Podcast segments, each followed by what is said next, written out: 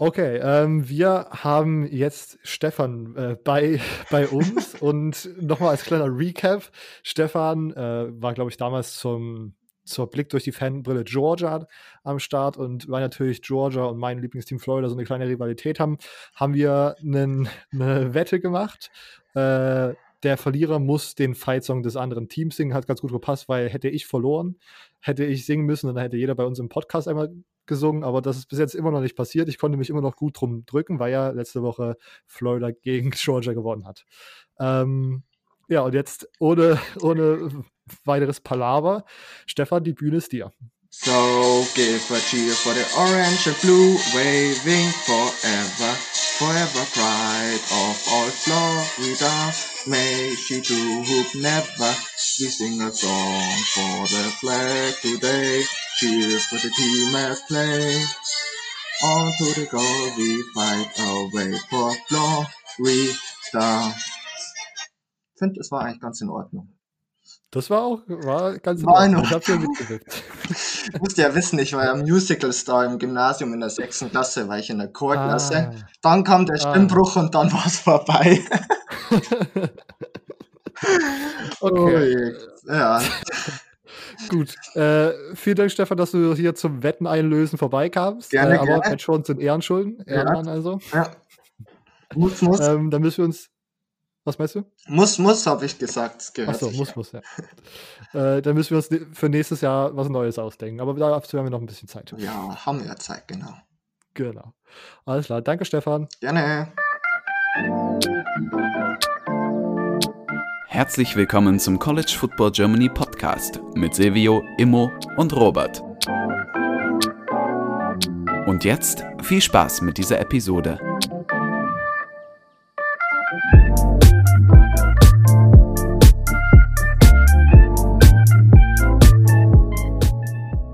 Herzlich willkommen zu dieser neuen Folge des College Football Germany Podcasts. Mit dabei sind heute Emo, Moin. Silvio Moin. und ich, Robert. Wir haben wie immer den Recap des vergangenen Spieltags für euch, sprechen dann über eure Fragen, schauen einmal auf die GCF Poll, die German College Football Poll, bei der wir alle jede Woche abstimmen.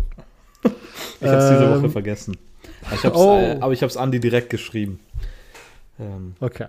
ich entschuldige Äh. mich da jedes Mal. Und werde auch nicht public äh, ausgecallt. Ich weiß von nix. Ups. Okay. Also, wo ein Drittel des Podcasts diese Woche abgestimmt hat äh, und seine Teams angereicht hat.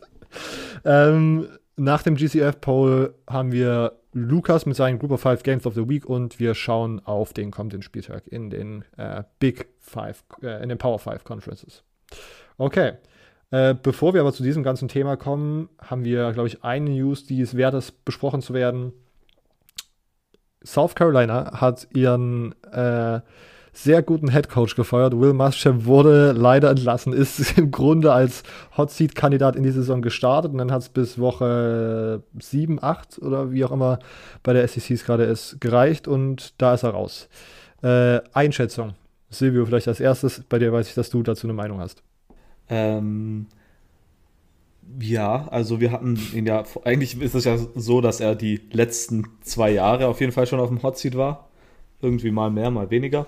Und dann nach dem Auburn-Spiel dachte man so, ja, okay, äh, das wird jetzt wieder was. Und dann, ähm, und man hat ja auch Mike Bobo geholt, um die Offense ähm, in den Griff zu bekommen, was offensichtlich nicht funktioniert hat.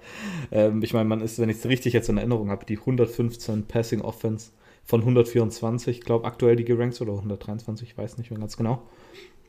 Ähm, das läuft auf jeden Fall nicht und ist auf jeden Fall schon krass. Ich meine, der Buyout liegt bei 15 Millionen, glaub und das in, einem, in, der, in der Zeit, die wir jetzt sind, aktuell sind, äh, die 15 Millionen in die Hand zu nehmen und ihn rauszuwerfen, ist schon ordentlich. Vor allem, da man jetzt Mike Bobo auch zum, äh, zum Interim Head Coach ernannt hat. Und wenn es da ja normalerweise ist ja so, wenn in, bei einem Interim Head Coach, wenn es läuft, so ein bisschen, dann ist er automatisch auch ein Kandidat. Nicht, dass das automatisch wird, aber ein Kandidat zumindest. Und ich weiß halt nicht, ob das so die, die richtig gute Sache wäre. Mike Bobo, der irgendwie in der Offense mit Colin Hill Loyalität über alles setzt. Ähm, ich, ich weiß es nicht. äh, relativ weirde Sache. Ich bin mal gespannt, wen sie bekommen. Ob sie da irgendwas übertrieben Gutes holen, weil ich meine, Recruiting von Will Muschamp jetzt vor allem in den letzten Jahren war relativ solide. Sie hatten jetzt, glaube ich, in der letzten Recruiting-Klasse einen Five-Star und nochmal einen Commit. Ähm, guten Four-Star Running Back müssten sie auch gewesen haben, wenn ich mich recht daran erinnere. Von daher, die Sache hat ja funktioniert, aber am Ende war dann halt das Spiellevel, äh, Spielniveau war dann halt echt unterirdisch. Ja. Immo, Ergänzung dazu? Ja, was, was mit, mit der Feuerung interessant ist, JC Horn hat jetzt schon angekündigt, äh, nicht mehr den Rest der Saison zur Verfügung zu stehen für den NFL-Draft zu preppen. Dann vor einer Stunde, äh, Stunde vor dieser Aufnahme hat Israel Mukamu äh, auch gesagt, er wird nicht mehr spielen. Äh, harter Verlust auf dem im, im Defensive Backfield, würde ich mal sagen. Äh, ja.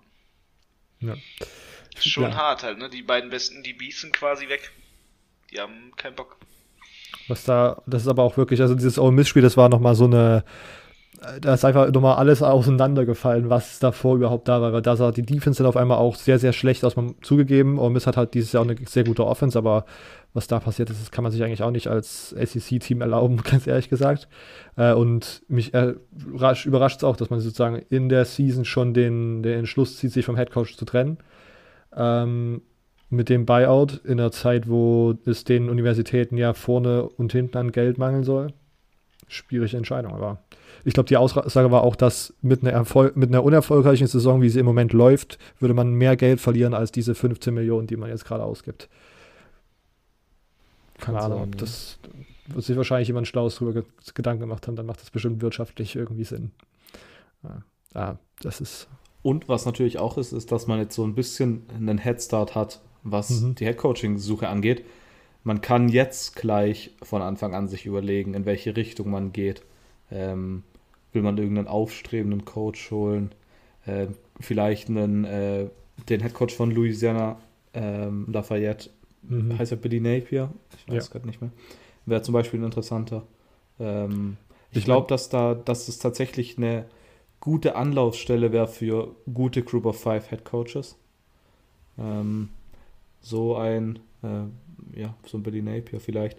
Oder halt sehr aufstrebende Coordinator, die gut recruiten können irgendwie. Aus der SEC dann. Irgend, ich- keine Ahnung. Ich weiß, mir fällt da jetzt gerade spezifisch keiner ein, aber ähm, da gibt es sicher ein paar. Ich habe direkt Hugh Freeze gehört und hatte direkt wieder. Das, Ja, aber- das, Hugh Freeze hat doch erst auch vor ein paar Wochen verlängert bei Liberty bis 2026 oder so. ja, okay. Wie ist das, eine, das hindert das irgendwelche Coaches, den Job zu wechseln? Ja, nee, ich meine, Mike Leach ist das beste Beispiel, aber ähm, Na gut, Trotzdem. wir werden, wir werden sehen. Auf jeden Fall, er passt auch, glaube ich, ganz gut nach Liberty, Hugh Freeze. ja. Ähm, gut, das war eigentlich das, das Einzige, was wir jetzt so große an News besprechen wollten, dass das jetzt hier in einer In-Season-Episode Zeit hat, in der wir ja sowieso immer die Zwei-Stunden-Marke knacken. Äh, brauchen wir uns sozusagen auch nicht länger mit irgendwelchen Kleinigkeiten aufhalten. Wir kommen zum Week 11 Recap. Äh, ich würde sagen, Immo darf starten. Ja, gut, ich fange mal einfach an mit dem äh, Knüller der Woche. Oh, ich nehme mal okay. Notre Dame äh, gegen Boston College. Das Spiel, was mir am meisten Spaß gemacht hat anzugucken. ähm, ich sage das mal bewusst, weil äh, nach diesem Spiel wurde mein Abend nicht mehr toll. Aber es hat Spaß gemacht. Mir, mir hat richtig gut am Anfang ähm, Phil Jokovic gefallen, äh, der Quarterback von Boston College. Der hat das Spiel spannender gemacht, als es hätte sein müssen, sage ich mal. Ähm, weil spielerisch war Notre Dame ganz klar vorne, aber der Quarterback von, von Boston College, der selber ein Transfer ist letztes Jahr von Notre Dame, ähm, hat wirklich dafür gesorgt, immer wieder, dass, dass man daran kam, so, es wurde ja auch gesagt, ne, bisschen im Fernsehen in der Übertragung haben sie ein bisschen, bisschen drauf eingegangen, äh, dass er wohl mad gewesen sein sollte, als Ian Book gegen ihn damals geschossen hat und so, als er getransfert ist und all die Geschichten. Ähm, der hat auf jeden Fall richtig, richtig Gas gegeben. Der hat ein richtig super Spiel gemacht, sage ich mal. Ähm, da wird sich Notre Dame schon ärgern, dass sie den quasi nicht fürs nächste Jahr hätten, was ja so ein bisschen ihre, ihre Hoffnung war, dass der vielleicht trotzdem einfach bleibt und nicht halt so früh quasi weggeht. Aber ähm, das hat den nicht interessiert. Ja, auf jeden Fall ähm, an der Stelle wirklich, wirklich starkes Spiel. Wir hatten zwei Teams, die lange, lange gleich auf miteinander mithalten konnten. Am Ende ist natürlich ein bisschen so in der zweiten Halbzeit, Ende zur zweiten Halbzeit ist Notre Dame einmal weggelaufen, hat dadurch den Spielstand dann so groß aufgemacht, sagen wir mal, dass, dass man nicht mehr hinterherkam von Boston College Seiten. Aber ansonsten haben wir da eine sehr starke Leistung immer wieder sehen können. Und ähm, ich rate jedem, sage ich mal, die Highlights sich anzugucken, weil das Spiel doch wirklich, wirklich ein super starkes Spiel war, auch von beiden Seiten, so, sowohl Defense als auch Offense haben beide da äh, starke Leistungen immer wieder zwischendurch gezeigt. Ja. Ähm, dem kann ich nur zustimmen. Ich hatte das jetzt nicht auf meinem Zettel, aber habe davon auf jeden Fall so ein paar Schnipsel gesehen gehabt. Äh, und es war ja am Anfang auch wirklich, also am Anfang war es halt wirklich ein Hin und Her und oh shit, sie gewinnen vielleicht doch, was ist denn hier los? Letdown-Spot, bla bla bla. und dann zweite Halbzeit zieht Notre Dame einfach nochmal so ein bisschen in den nächsten Gang, den halt so nur so Top 5 Teams haben und zieht einfach komplett davon. Ähm, ziemlich dominant und dann auch wieder eigentlich impressive, was Notre Dame dieses Jahr so drauf hat. Ähm, Silvio, du hattest das, glaube ich, auch am Anfang noch, oder? Ja, genau. Ähm, ich fand es auch sehr, sehr stark von Notre Dame. Ähm, das einzige Problem, was so, um mal ein paar negative Sachen zu nennen, ähm, Fumbles waren auf jeden Fall ein Problem. Ähm, sie hatten drei Fumbles und gegen, gegen Clemson hatten sie auch ja diesen einen wichtigen Fumble, glaube ich sogar. Ähm, sieben Fumbles in der Saison habe ich mir aufgeschrieben. Ähm, was, ja. Das stimmt, mein, das ist echt, echt irgendwann, ein Problem. Irgendwann, ja. äh, irgendwann wird sowas mal richtig zum Problem. Ähm, mit dem Quarterback von äh, Boston College. Also er hat, er hat definitiv seine guten Würfe gemacht, aber ich meine am Ende dann auch eine äh, Completion Percentage von unter 50 Prozent. Ähm, ja, also er spielt definitiv besser, als ich es erwartet habe. Aber ähm, ich meine, das war jetzt keine, keine sehr, sehr übertrieben starke äh, Performance. Dabei finde ich, dass Ian Booker immer, Ian Book, ja nicht Ian Booker, Ian Book ähm, wird immer besser. Vor allem eine Sache, die ich häufig gelesen habe im Nachhinein war, dass viele Experten denken, dass er jetzt auch ein bisschen mehr Selbstvertrauen bekommt mit dem Clemson-Sieg im Rücken und dann mit so einer dominanten Performance wieder. Ich meine, er war am Ende dann auch der Leading Rusher von Notre Dame, ähm, hatte drei Touchdowns geworfen, einen Touchdown gelaufen, 85 ähm, Rushing Yards. Das war auf jeden Fall äh, sehr, sehr gut. Und ich meine, 20 äh, Pässe von 27 angebracht, ähm, alles gemacht, was man von ihm verlangt hat. Eine Sache, die ich vielleicht, äh, zwei Sachen, die ich noch ansprechen würde, ist einmal, dass Notre Dame vor allem in der Endzone, äh, Endzone, in der Red Zone ziemlich gut war, was auch natürlich wichtig ist. Ich meine, sie haben, äh, ich glaube, jedes Mal, wenn sie in der Red Zone waren, auch gescored, bis auf einmal kurz vor Ende, wo sie dann, glaube ich, eine nie genommen haben. Ähm, da, da bin ich mir jetzt gar nicht mehr ganz so sicher, ich habe es gar nicht mehr richtig in Erinnerung. Und was eigentlich auch nicht so stark war, was ein bisschen komisch ist, wenn man liest, dass sie 274 ähm, Rushing Yards hatten, aber äh, irgendwie das Running Game hat mir nicht ganz so gefallen. Also das war teilweise ein bisschen komisch. Ich meine, wenn man mal die, die Spielezüge von äh, Ian Book wegnimmt, wo er ein bisschen gescrammelt hat, dann war das irgendwie nicht die absolut stärkste. Ähm, vielleicht bin ich da ein bisschen zu harsh, weil ich Notre Dame jetzt so als Top-Team ansehe. Ähm, aber das wäre vielleicht noch was, wo man meckern könnte. Ian Book erinnert so ein bisschen an Trace McSorley vor ein paar Jahren, finde ich gerade im Moment. Also so, wenn man, wenn man einen QB vergleicht, will, natürlich Trace McSorley deutlich, deutlich agiler, aber so von dem Selbstbewusstsein Aufbau her, sage ich mal. Oder eher ich kann, mich, ich kann mich, wenn ich ehrlich bin, gar nicht mehr so krass an Trace McSorley erinnern. Ähm, muss, müsste ich mir anschauen. Ähm, ich weiß nicht, nach einer Weile finde ich so richtig die nicht die ultra namhaften, also ja, Trace McSorley war schon ein namhafter Quarterback, aber nicht so, keine Ahnung, so einen Robert Griffin III vergisst man nicht, einen Lamar Jackson vergisst man nicht. Ähm, Lustig, dass er der Backup von beiden ist. Ja. ähm, keine Ahnung, sowas, solche, ach so, stimmt. Das, ja. ich, ich, bin in der, jetzt muss ich kurz überlegen, ich bin in der NFL da nicht so drin. Ähm, äh. ja, so, so die richtig starken Quarterbacks, die vergisst man halt nicht. Außer einen Twain Haskins zum Beispiel. Ähm, Ja, Joe Milton. ich weiß nicht. Vielleicht bin ich da auch irgendwie eine besondere Person und kann mich einfach nur nicht dran erinnern. Ich fand, ich, äh, ich fand vom Spielertyp sind sie halt krass unterschiedlich noch, aber so vom, keine Ahnung, vom Auftreten und so vom einfach Selbstbewusstsein, was auch Ian Book mittlerweile hat, würde ich da wahrscheinlich zustimmen. Die sind beide sehr äh, dominante Spieler gewesen, was glaube ich auch daran liegt, dass die ja beide sehr viel Erfahrung dann bekommen haben. Und Ian Book ist jetzt auf jeden Fall in seinem Senior Year. Ich weiß gerade gar nicht, ob Trace McSorley auch vier glaube, der Jahre ist gemacht hat. auch in sein Senior Year gegangen. Ja, also ich glaube, das kommt damit dann irgendwann, wenn man einfach wint, dann hat man irgendwann den, den Swag am Start sozusagen. Ja, von der, von den Siegen könnte Penn State auf jetzt auf jeden Fall jetzt wieder ein paar haben. Yep, äh, das ist richtig. Ähm, Silvio, machst du weiter mit deinem nächsten Spiel? Äh, ja, kann ich gerne machen. Ähm, ja, ich räume räum schnell äh, Michigan State aus dem Weg. Äh, weil darüber will ich eigentlich auch nicht so viel reden. Mittlerweile finde ich diese, ich sag's jetzt mal, Verschwörungstheorie, dass Michigan State Kacke spielt, nur um Michigan zu trollen, dass man nur ein einziges Spiel gewinnt und das ist das Michigan-Spiel. Finde ich mittlerweile sehr amüsant. Ähm, da habe ich auch nicht, nichts dagegen. Klar, man hat gar keinen einzigen Punkt gemacht gegen Indiana, aber man muss die positiven Sachen hier sehen. Und das war die Defense. Und man hat in der zweiten Halbzeit keinen einzigen Punkt mehr zugelassen. Die zweite Halbzeit war dann von daher ähm, punktetechnisch relativ langweilig. Ich meine, in der zweiten Halbzeit wurde kein einziger Punkt gescored. Ähm, ja, die Defense sah sehr, sehr gut aus. Man muss hier anerkennen, dass äh, Michael Penix bisher sehr, sehr stark aussah und nur eine einzige Interception geworfen hat.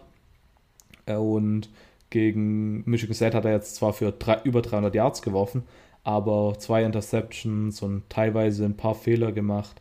Ähm, also da kann man definitiv was Positives davon wegnehmen. Dann hat man Quarterback einen Wechsel gemacht. Rocky Lombardi hat wieder teilweise Sachen gemacht. Ähm, die sind unglaublich, unglaublich beschissen, sorry. Ähm, und dann hat man Peyton Thorne reingeworfen, was ich sehr interessant war. Die, es war ja vor der Saison eine Open Quarterback äh, Competition zwischen Theo Day, Rocky Lombardi und Peyton Thorne. Und Peyton Thorne war so ein bisschen der Outsider eigentlich und hat dann über das letzte Jahr hinweg wirklich einen Namen für sich gemacht und konnte jetzt auch spielen, hat am Ende dann, keine Ahnung, ich, ich glaube, eine 50, ja, ich habe hier, eine 50% Completion Percentage, eine Interception geworfen, 110 Yards gepa gepasst, also das nicht so viel, aber er hat relativ übers, auch über, ja, halt anders als Rocky Lombardi ist er auch sehr athletisch und sein erster Spielzug war direkt mal einen QB Draw und QB Draw oder was, eine, eine Read Option war es eher, ähm, wo er gleich mal so einen anderen Rhythmus reingebracht hat, was mir sehr, sehr gefallen hat. Eine Sache, die sich bei Michigan State durchs ganze Jahr hindurchzieht und das ist auch die Sache, über die alle Michigan State Beatwriter irgendwie schreiben, ist, dass man so viele mentale Fehler und dumme Fehler einfach macht. Ähm, man macht einen, einen guten Drive und dann am Ende verkackt man sich irgendwie durch irgendwas Dummes.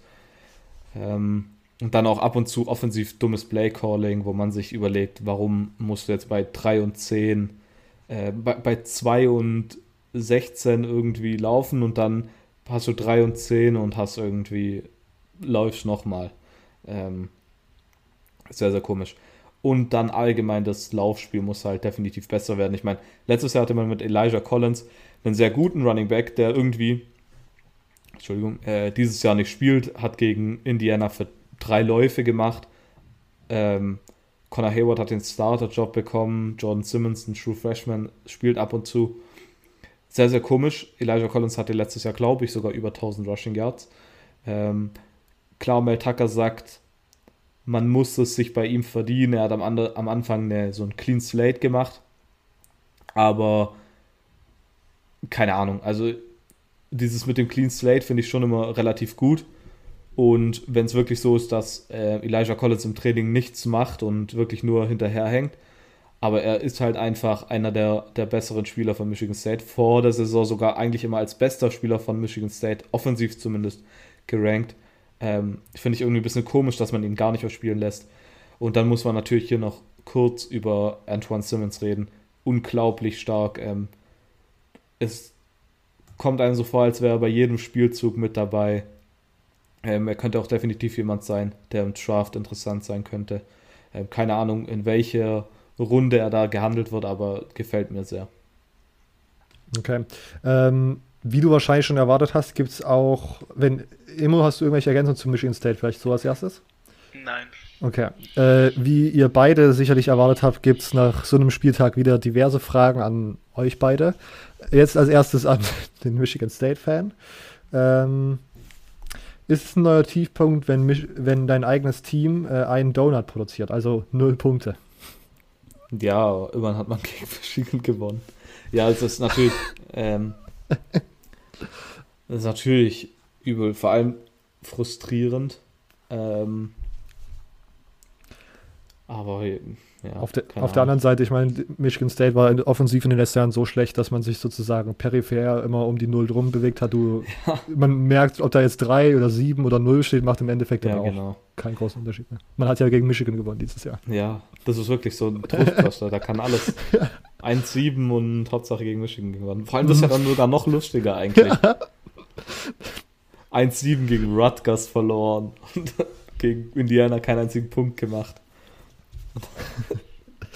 Ähm, zweite Frage, das ist auch schon die letzte. Wir halten uns heute mit dem, mit dem Hänseln so ein bisschen zurück.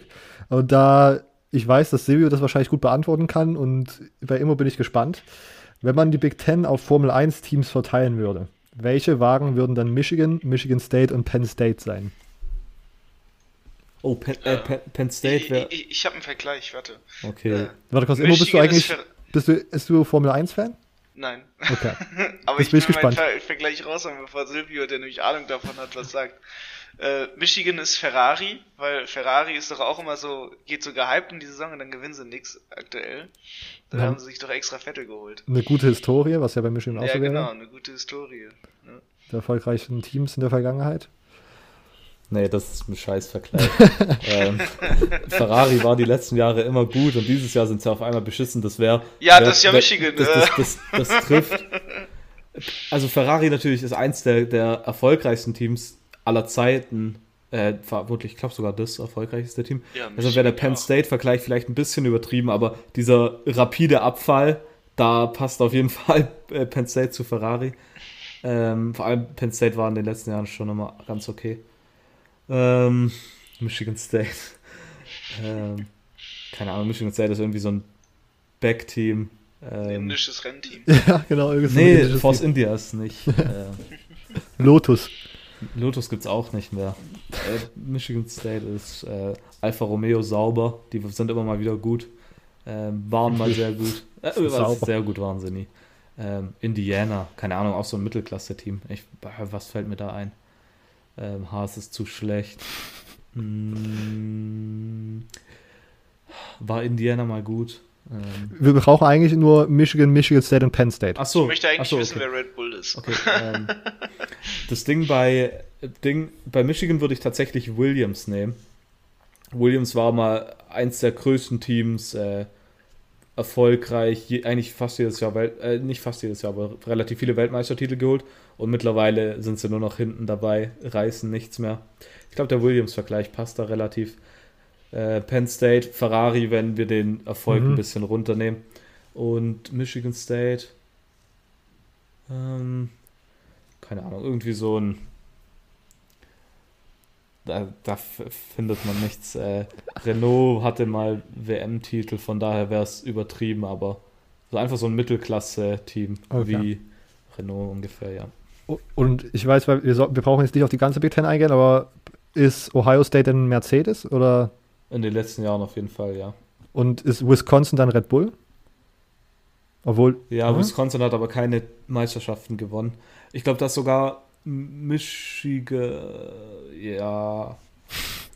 Das Ding ist bei Red Bull, äh, ist, dass es von 2010 bis 2014, glaube ich, jedes Jahr Weltmeister geworden ist mit Sebastian Vettel. Und dann der jetzt ist nur halt so jetzt das zweitbeste Team. Und ich weiß nicht, ob das für Wisconsin zutrifft. Aber man kann, ja. okay, Wenn man es auf diese Saison Leistung bringt, dann ja. okay. Das war, das war witzig, das hat Spaß gemacht. ja, vielen Dank, Dennis, auf Instagram. Ähm, dann werde ich wohl noch mal ein Spiel ansprechen. Äh. Ich mache Miami gegen Virginia Tech, da darf Immo dann ergänzen. Am Ende gewinnt Miami 25 gegen Virginia Tech 24. Äh, Miamis O-Line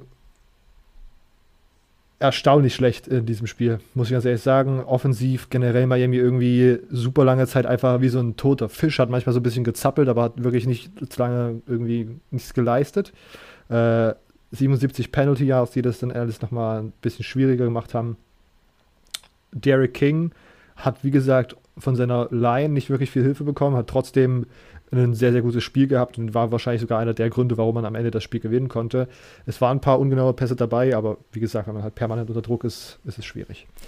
Coaching-mäßig fand ich es ein bisschen absurd, dass man das eigentlich als Zuschauer schon gesehen hat, dass das Running Game durch die Mitte jetzt nicht wirklich erfolgreich ist, weil Virginia Tech da äh, ganz gut dicht machen kann und man hat einen mobilen, man hat einen guten OC, der eigentlich ganz gut adaptieren kann und man hat einen mobilen Quarterback, mit dem man auch mal so ein paar Special Runs anstreben könnte. Und trotzdem läuft man da einen Großteil der ersten Halbzeit permanent in die Mitte rein, wo ich dann so gedacht habe, das macht gerade nicht so richtig viel Sinn. Und das hat es dann auch so ein bisschen ausgestrahlt, dass halt Miami nie so wirklich vorankam und nie so richtig gescored hat. Ähm, wenn man kurz auf äh, Virginia Tech Defense schaut bei dem Matchup, macht es wirklich lange Zeit sehr, sehr gut und bricht dann an einem der irgendwie so ein bisschen zusammen. Äh, Miamis Pass Rush ist, glaube ich, das, was man aus dem Spiel mitnehmen sollte, ist sehr, sehr, sehr, sehr gut. Ähm, auf der einen Seite hat man Quincy Roche als, äh, als 1A äh, Pass Rusher sozusagen ausgeschaltet und dadurch ist dann einfach äh, Jalen Phillips als 1B Pass Rusher komplett abgegangen und hatte ein komplett absurdes Spiel, vielleicht sogar das beste Spiel seiner Karriere. Ähm, ziemlich sicher sogar das beste Spiel seiner Karriere. Ähm, das war das, was man aus der Defense mitnehmen konnte von äh, Miami. Schauen wir kurz auf das äh, umgekehrte Matchup. Virginia Tech's O-Line sah jetzt auch, wie gesagt, nicht wirklich stark aus, außer der O-Tackle, der Roche, der komplett aus dem Spiel rausgenommen hat. Äh, Hendon Hooker ist einfach, also das ist auch so ein Typ, der ist sehr, sehr gut zu Fuß unterwegs, aber wenn er dann durch die Luft ein Spiel gewinnen muss, dann sieht das da ganz, ganz komisch aus und ganz, ganz, ich will nicht sagen super schlecht, weil ich meine, er hat gewonnen bei Virginia Tech, aber das, es war, Virginia Tech hatte mehr als eine Chance, dieses Spiel am Ende noch zu drehen und es ist, ich will nicht sagen, dass es nur an ihm gescheitert ist, aber Hendon war ein Hauptgrund dafür, dass Virginia Tech nicht das Spiel noch drehen konnte. Äh, kurz nochmal das Ende, das ist nämlich auch wieder so eine absurde Sache gewesen von Virginia Tech. Äh, nochmal kurz nacherzählt, Miami geht halt mit einem Punkt in Führung und Virginia Tech bekommt den Ball da wirft Hendon Hooker sofort eine Interception im literally ersten Spielzug. Fünf, äh, nach der Interception sind noch irgendwie fünf Minuten im vierten Quarter. Er wirft straight eine Interception. Miami bekommt den Ball. Ein Drive mit einer Incompletion wird dann gesackt. Und bei dem dritten und 15 laufen sie dann für neun Yards, äh, geben den Ball sofort wieder ab, sodass Virginia Tech nochmal die Chance bekommt, das Spiel zu gewinnen. Und jetzt kommt nicht nur eine miserable Performance von Hendon Hooker, jetzt kommt auch noch schlechtes Coaching und schlechtes Clock-Management dazu. Man spielt es die ganze Zeit so runter, dann kriegt es einen, äh, gibt es einen schönen Turf-Monster-Sack, weil aus irgendeinem random Grund Hendon Hooker einfach im Backfield stolpert oder einknickt oder was auch immer. Äh, und am Ende wird irgendein Lateral probiert, der halt überhaupt nichts, halt überhaupt nichts mehr gerissen hat und so gewinnt Miami dann das Spiel. Das war nicht schön anzuschauen. Ähm, und ich, Miami ist jetzt, glaube ich, halt immer noch ein Top 10 Team, wenn wir nachher auf die Liste schauen, aber langsam geht so mein Selbstbewusstsein in das Team oder mein, mein, mein, mein starker Glaube an das Team so ein bisschen verloren, weil das die letzten Wochen immer mehr Struggle als, als wir sind ein Top 10 Team und ballern irgendwelche Mid-Level ACC-Teams einfach raus, weil das ist einfach nicht passiert.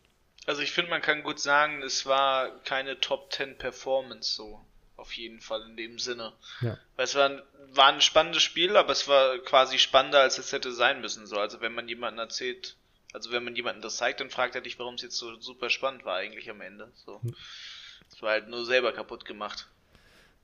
Ja, und das ist so ein bisschen ausschlaggebend, weil das ist eigentlich, so haben Miami die letzten beiden Spiele gewonnen und so hat auch Virginia Tech irgendwie die ganze Zeit. Die sind immer halt ein Score im Grunde vom ein geblocktes Field Goal bei Liberty irgendwie vom Sieg entfernt und kriegen es halt irgendwie gerade nicht auf die Reihe. Ähm, und ja.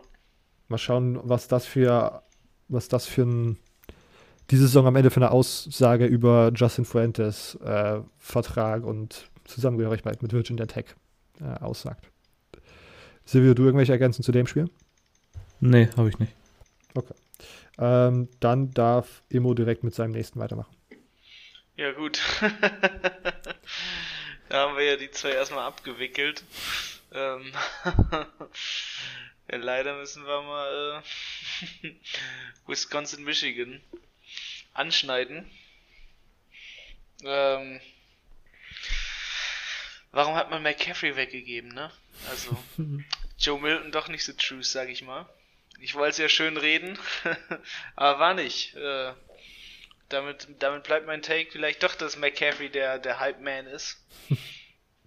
ähm. It's hard. Einfach nur, Ver Sehr einfach nur Verzweiflung. Es ist wirklich pure Verzweiflung. Ich frage mich echt langsam, was sie da machen.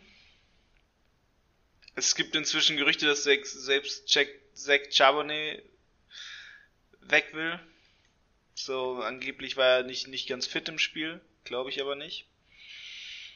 Äh, dass er nicht, nicht ganz fit war. Ähm, er hat nur drei, drei, drei Carries gehabt im Game. Man spielt sich da irgendwas zurecht in der Offense, was gar nicht funktioniert, sage ich mal.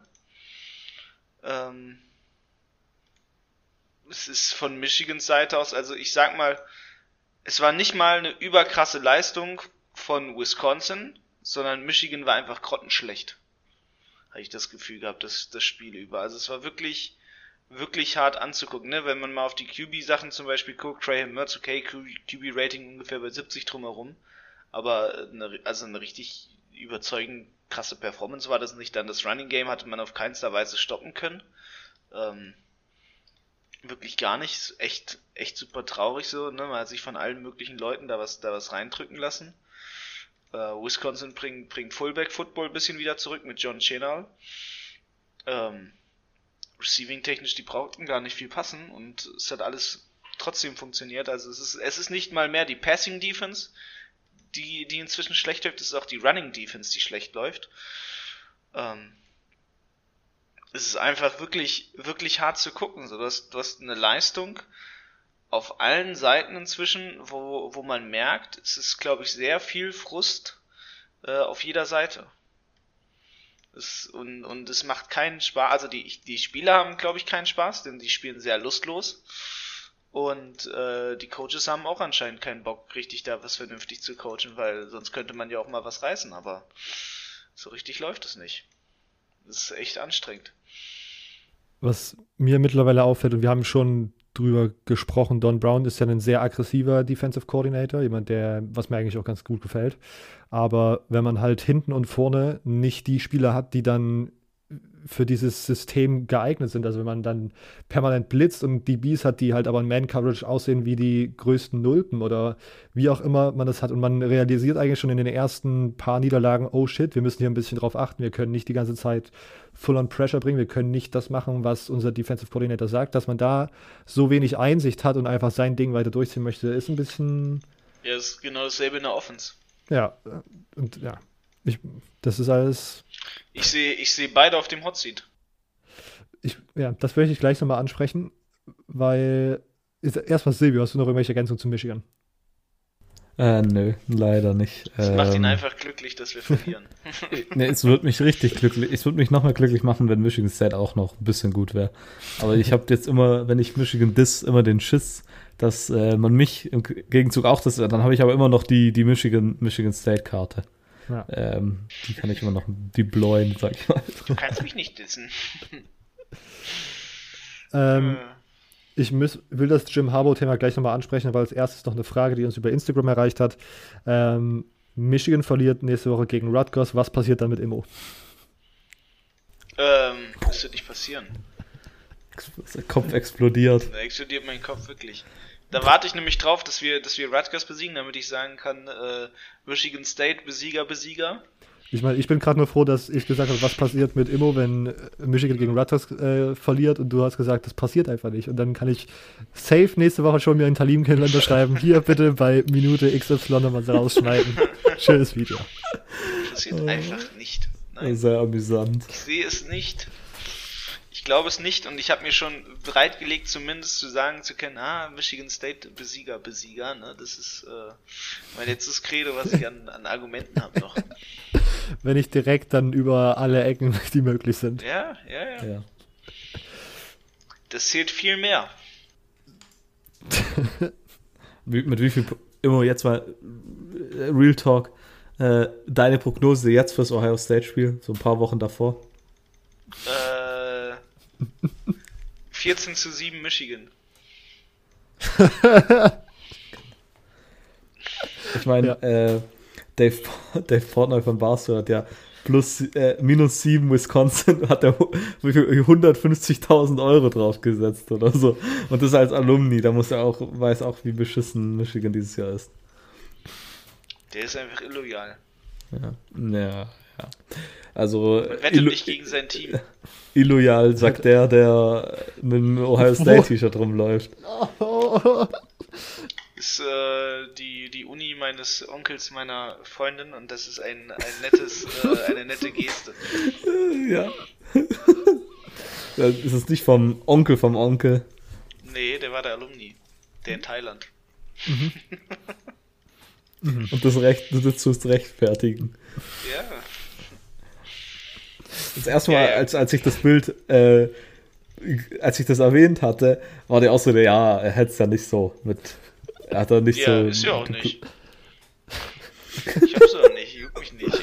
Also, äh, für alle Zuhörer, ihr könnt euch freuen, wenn, also, ich, ich, will schon, ich will gar nicht sagen, sollte Michigan gegen Ohio State verlieren, sondern wenn Michigan gegen Ohio State verliert, wird, ein, wird von einem äh, Silvio Burner Account äh, ein, äh, ein, Foto gepostet, wo sich Fragen auftauchen, auftauchen sollten bei den Zuhörern.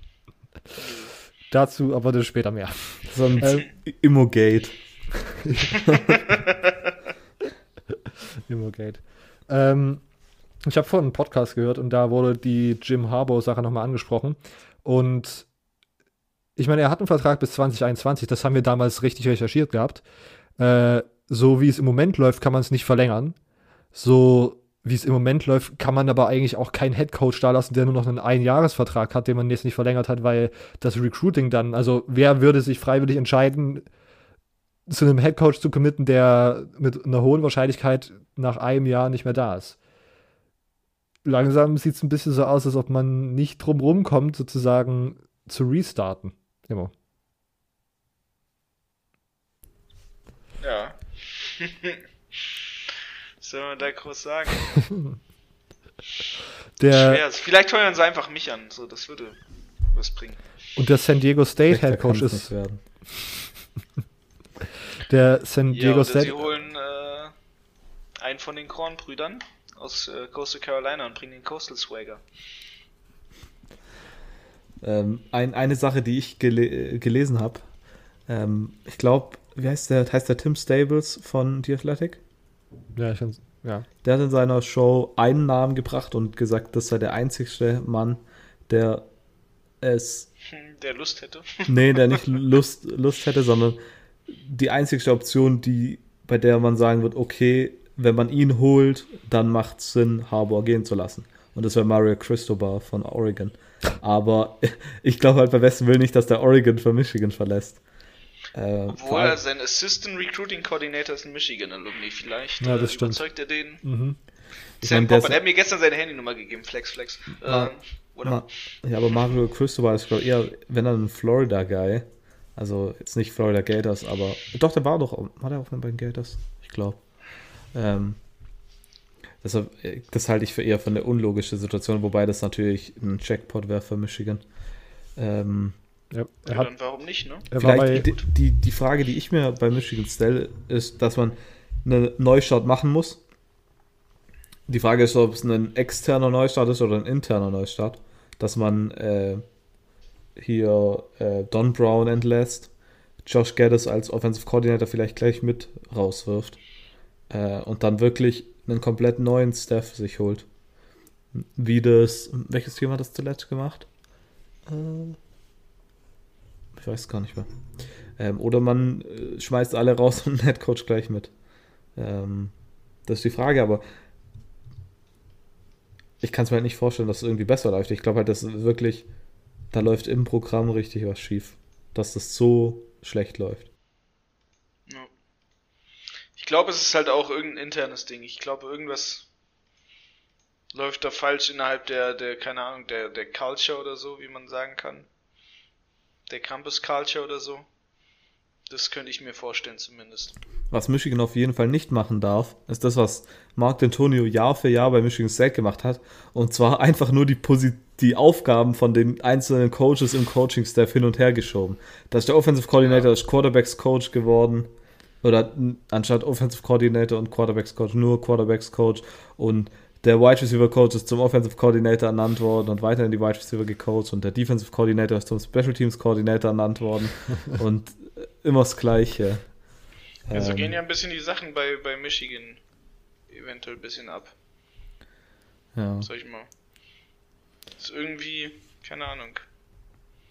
Eine Toxic Work Culture. Maybe. Wer weiß. Ich habe jetzt in den letzten Wochen immer Brady Hoke gehört, der Head Coach von San Diego State, der ja auch schon mal ähm, einen Michigan Background hatte, weil der da, glaube ich, auch schon mal Head Coach war sogar, oder? Mhm, der war auch Head Coach, glaube ich. Aber das Ich, wa- das ist halt kein Name, mit dem man irgendwie sein großes Blue Blood Programm wieder zurück auf die Bahn holt, auf die, auf die Erfolgsbahn gefühlt. Oder vor allem sein, sein Head Coaching Record bei äh, Michigan war im ersten Jahr 11-2. Dann hat man Sugar Bowl gewonnen. Dann hat 8-5, 7-6, 5-7 und raus war er. Und, äh, also, Ja. ja. Ja. Das klingt nach Ähm. einem aktuellen äh, Harburg-Record. eben. Und dann ist die Frage, bringt sowas wirklich? Und ich meine, äh, Brady Hoke ist ja nicht auch erst seit diesem Jahr äh, Head Coach bei San Diego State. Ja, ich glaube. Also, Aber wie gesagt, wie gesagt, dann muss man, man muss halt irgendwas machen, weil einen, Mi- also, ne, was im Recruiting läuft so oder so jetzt gerade nicht spektakulär, aber einen Headcoach zu haben, der einfach nur einen Einjahresvertrag noch am Laufen hat, was, also das wird schwierig. Ähm, und als Ergänzung, Mario Cristobal hat übrigens bei Miami gespielt und war bei Miami Coach. Miami war es, genau. Sorry. Ich war mir nicht, ich wusste noch Florida irgendwas. Alles gut. ähm, Kandidaten, die dann am Ende vermutlich da genannt werden werden, sind halt vor- Osterkamp? nee, vermutlich, ich schätze trotzdem, dass Mario Cristobal der Name da zumindest fallen wird, auch wenn er da vermutlich keinen Bock drauf hat. Ähm, dann einen, die Klassikernamen, David Shaw, äh, Matt Campbell, Luke Fickle. Äh, da wird Ja. jetzt, ich glaube, wenn da irgendjemand kommt, dann wird das kein, äh, keine Überraschung sein. Das wird irgendein Name sein, den man auf jeden Fall irgendwann schon mal irgendwie da in Verbindung. Also die, ich schätze jetzt nicht, dass sie da irgendwie den, also Den Offensive Name, den man ja auch ab äh, und zu South liest, Dakota ist- State. ja, genau, irgendwie sowas. Ähm, dass man, keine Ahnung, von Toledo Jason Candle oder so holt. Ähm, oder einen kompletten, äh, keine Ahnung, überraschenden Move macht und Alex Cringe, den Defensive Coordinator von Oklahoma, holt. Oder Tony Elliott endlich von Clemson wegbekommt. Sowas kann ich mir irgendwie nicht vorstellen. Jetzt hier, ich habe gerade eben kurz mal geschaut, was ähm, Sports Illustrator von Namen nennt. Da werden noch ähm, Josh Heupel, der Head Coach von UCF genannt, Dan Lanning, der Defensive Coordinator von Georgia, äh, Brad Venables, aber bei Brad Venables glaube ich immer noch, dass der nirgendwo hin will. Ähm, und dann so Undercover-Kandidaten wären der Head Coach von Buffalo, Lance Leipold, äh, von North Dakota State, Matt Enns und der Miami Offensive Coordinator Reed Lashley. Ähm, und dann halt so Sachen wie Matt Campbell, Jason Kent, Luke Fickle. Ich, von, äh, war was, das, was du gelesen hast zu Mario Cristobal, war da irgendeine Erklärung, wieso diese Connection gemacht wurde? Weil das wäre mir, ich glaube, in den kühnsten Träumen irgendwie nicht so eingefallen, dass der gerade überhaupt, also wie gut der gerade rekrutiert, dass man da irgendwie denkt, jetzt brauche ich einen Umbruch und gehe zu einem Team, was wahrscheinlich, wenn man auf das Talentlevel schaut, wahrscheinlich einfach noch unter Oregon gerade ist. Ähm, nee, weil ich habe den Podcast nicht angehört. Ich habe nur den Post von Andy Stables dazu gesehen. Ähm, er hat hier, ja, ich, ich weiß, ich finde es jetzt gerade auf die Schnelle nicht mehr. Ähm, muss ich mir mal anhören, was er da genau gesagt hat, aber keine Ahnung. Ähm, ja. Okay, dann war es das auch soweit erstmal mit dem Michigan Talk. Immo ist schon komplett deprimiert gerade. Äh, wir, müssen, Ja. wir müssen fortfahren. Was soll ich groß sagen? Es ist einfach scheiße. Äh, Silvio, du noch? Ähm, mein, mein nächstes Spiel. Mhm. Okay, ja. Da bleiben wir gleich bei Mario Cristobal. Äh, ich habe noch ein paar Worte zu sagen zu Oregon gegen Wazoo. Die Oregon Offensive Line sieht sehr, sehr gut aus. Ähm, Tyler Shook hat da hinten. Heißt er, wie spricht man denn das aus? Show, Ich-. Ich dachte eigentlich, dass einfach Shaw so heißt, aber Shaw, sie haben es okay. immer wie Schuck ausgesprochen im Fernsehen, deswegen Schuck. TS. TS. Tyler S. Äh, Wie so ein Criminal. Tyler das- S. Tyler S, ja. Ähm, hat da auf jeden Fall geballt, aber Stimmt, Robert, ich glaube, du hast nachher auch noch was zu dem Spiel zu sagen und eher zu einem anderen Quarterback, der da gespielt hat. Ähm, da hast du, glaube ich, offiziell den Hype-Train nämlich gestartet, wenn ich es am Wochenende richtig gesehen habe. Stimmt das? Yep. Okay, dann äh, werde ich mich hier kurz halten. ähm, CJ Waddell hat es auch gut gemacht. Die Offense von Oregon unter äh, Joe Moorhead in seinem ersten Jahr sieht sehr, sehr gut aus, gefällt mir sehr. Ähm, sie hatten gegen Stanford in Woche 1 496 offensive Yards und jetzt gegen die Cougars 581, was die meisten Yards in einem Pac-12-Spiel seit 2012 sind. Sorry. Ähm, defensiv läuft es aber irgendwie noch nicht so richtig. Man hatte letzte Saison 41 Sacks und hatte zwei, äh, 27 ähm, Turnovers, also Forced Turnovers, ähm, was Zweiter in der Pac-12 gewesen sein müsste. Und das hatte man bis die, dieses Jahr noch gar nicht. Ich glaube, man hatte noch keinen einzigen Turnover geforst und einen einzigen Sack hatten sie, ja, wenn als Sewell einen Sack gegen Jaden Delora. Ähm, viel mehr habe ich dazu aber eigentlich gar nicht zu sagen. Oregon sieht ziemlich gut aus, gefällt mir ziemlich gut. Äh, ich glaube, Joe Moorhead als Offensive Coordinator war wirklich eine gute Wahl für Oregon. Also, ich bin gespannt. Ich fand, dass auch diese Offense irgendwie, ich fand die irgendwie sehr chaotisch, aber nicht in einem negativen Sinn, sondern es war immer irgendwelche richtig weirden Formationen, irgendwelche Read-Option-Sachen oder, Read-Option-Pass-Situationen, die immer ganz gut funktioniert haben, vor allen Dingen so auf Running Back-Pass. Da hat Wasud irgendwie nichts hinbekommen zu tackeln. Ähm, und ich habe kurze Notizen gemacht zu Wazoo. Ich habe, wie gesagt, Jaden Delora ist der Quarterback. True Freshman, äh, Hawaiianer. Äh, Immo hat den äh, Tweet direkt geliked. Da war ich sehr froh, dass er sozusagen direkt mit aufgesprungen ist, weil ich war der Erste, der. Habe ich ihn nicht Äh, auch schon in der Highschool mal erwähnt? Bestimmt. ja, oder bestimmt. Gut, das, aber das, das Das ist noch nicht der nicht. absolute Hype-Train. Okay. das nicht. Jeder Hawaiianer hat bei mir Hype. okay. Ähm, also war ich. Drei Highschool QBs. Ja. Unbeatable. Wazoo ist nämlich offensiv auch, also Wazoo macht offensiv genauso, mindestens genauso viel Spaß wie Oregon. Äh, was die spielen, ist im Grunde eine Air Raid, die sich halt nur viel flexibler an das Game-Geschehen anpasst, was man dann daran sieht, dass die Running Backs halt einfach mit krassen äh, Yards per Carry durchkommen, weil wenn man sozusagen einmal eine gute, eine gute Front bekommt, äh, von der Defensive gezeigt, dann lässt man auch einfach mal den Ball laufen. Ein, eine Sache, die Mike Leach einfach straight up verweigert. Äh, und Washington State macht das und das sieht dann einfach sehr, sehr spaßig aus und macht einfach, ist, die bewegen den Ball sehr, sehr effizient. Das ist äh, sehr, sehr nice. Ähm, und sonst, ja, ich bin gespannt, wie Oregons Offense gegen, einen, gegen eine bessere Defense aussieht. Stanford und Wazoo sind jetzt dieses Jahr nicht im, im oberen Drittel der Pac-12, würde ich sagen. Ähm, Oregon's Defense noch ein bisschen underwhelming, aber ich habe das Gefühl, dass das je länger die Saison voranschreitet, dass die besser zusammenkommen können. Ähm, auf der Washington State Defense habe ich äh, Freshman Cornerback Aiden Hector rausgeschrieben. Er hat zwei Fumbles recovered und eine Interception gefangen im Spiel, also komplett krank. Äh, ist ein Walk-on Forster aus der 2020er Klasse, ist der Nummer 15 Cornerback im Overall Recruiting Ranking, war glaube ich der Nummer 3 Spieler in Washington. Und die Story, warum wir das jetzt erst merken, ist, dass er in einem Kriminalfall involviert war, aber es wird überall betont, dass er nur als Zeuge involviert war. Äh, und er wegen diesem ganzen Prozess von Stanford decommitted ist und dann irgendwie wirklich straight up erst Anfang Oktober bei Washington State sich als Walk angemeldet hat und da jetzt sozusagen Ach, bei Washington State einfach spielt. Ja, man, manchmal gehen solche bestimmten Stories an einem so ein bisschen vorbei, ne? Da kommt man nicht mehr mit. Ja. Das an, an crazy Sachen einfach passiert teilweise. Ich war komplett Ja, überrascht. krass, ich wollte ich wollt auch gerade fragen, wie, kann- wie kann ein Four-Star Walk-On? Und wie kann ein Forster überhaupt einfach so zu Washington State oder dass das jemand mitkommt, mitbekommt? So.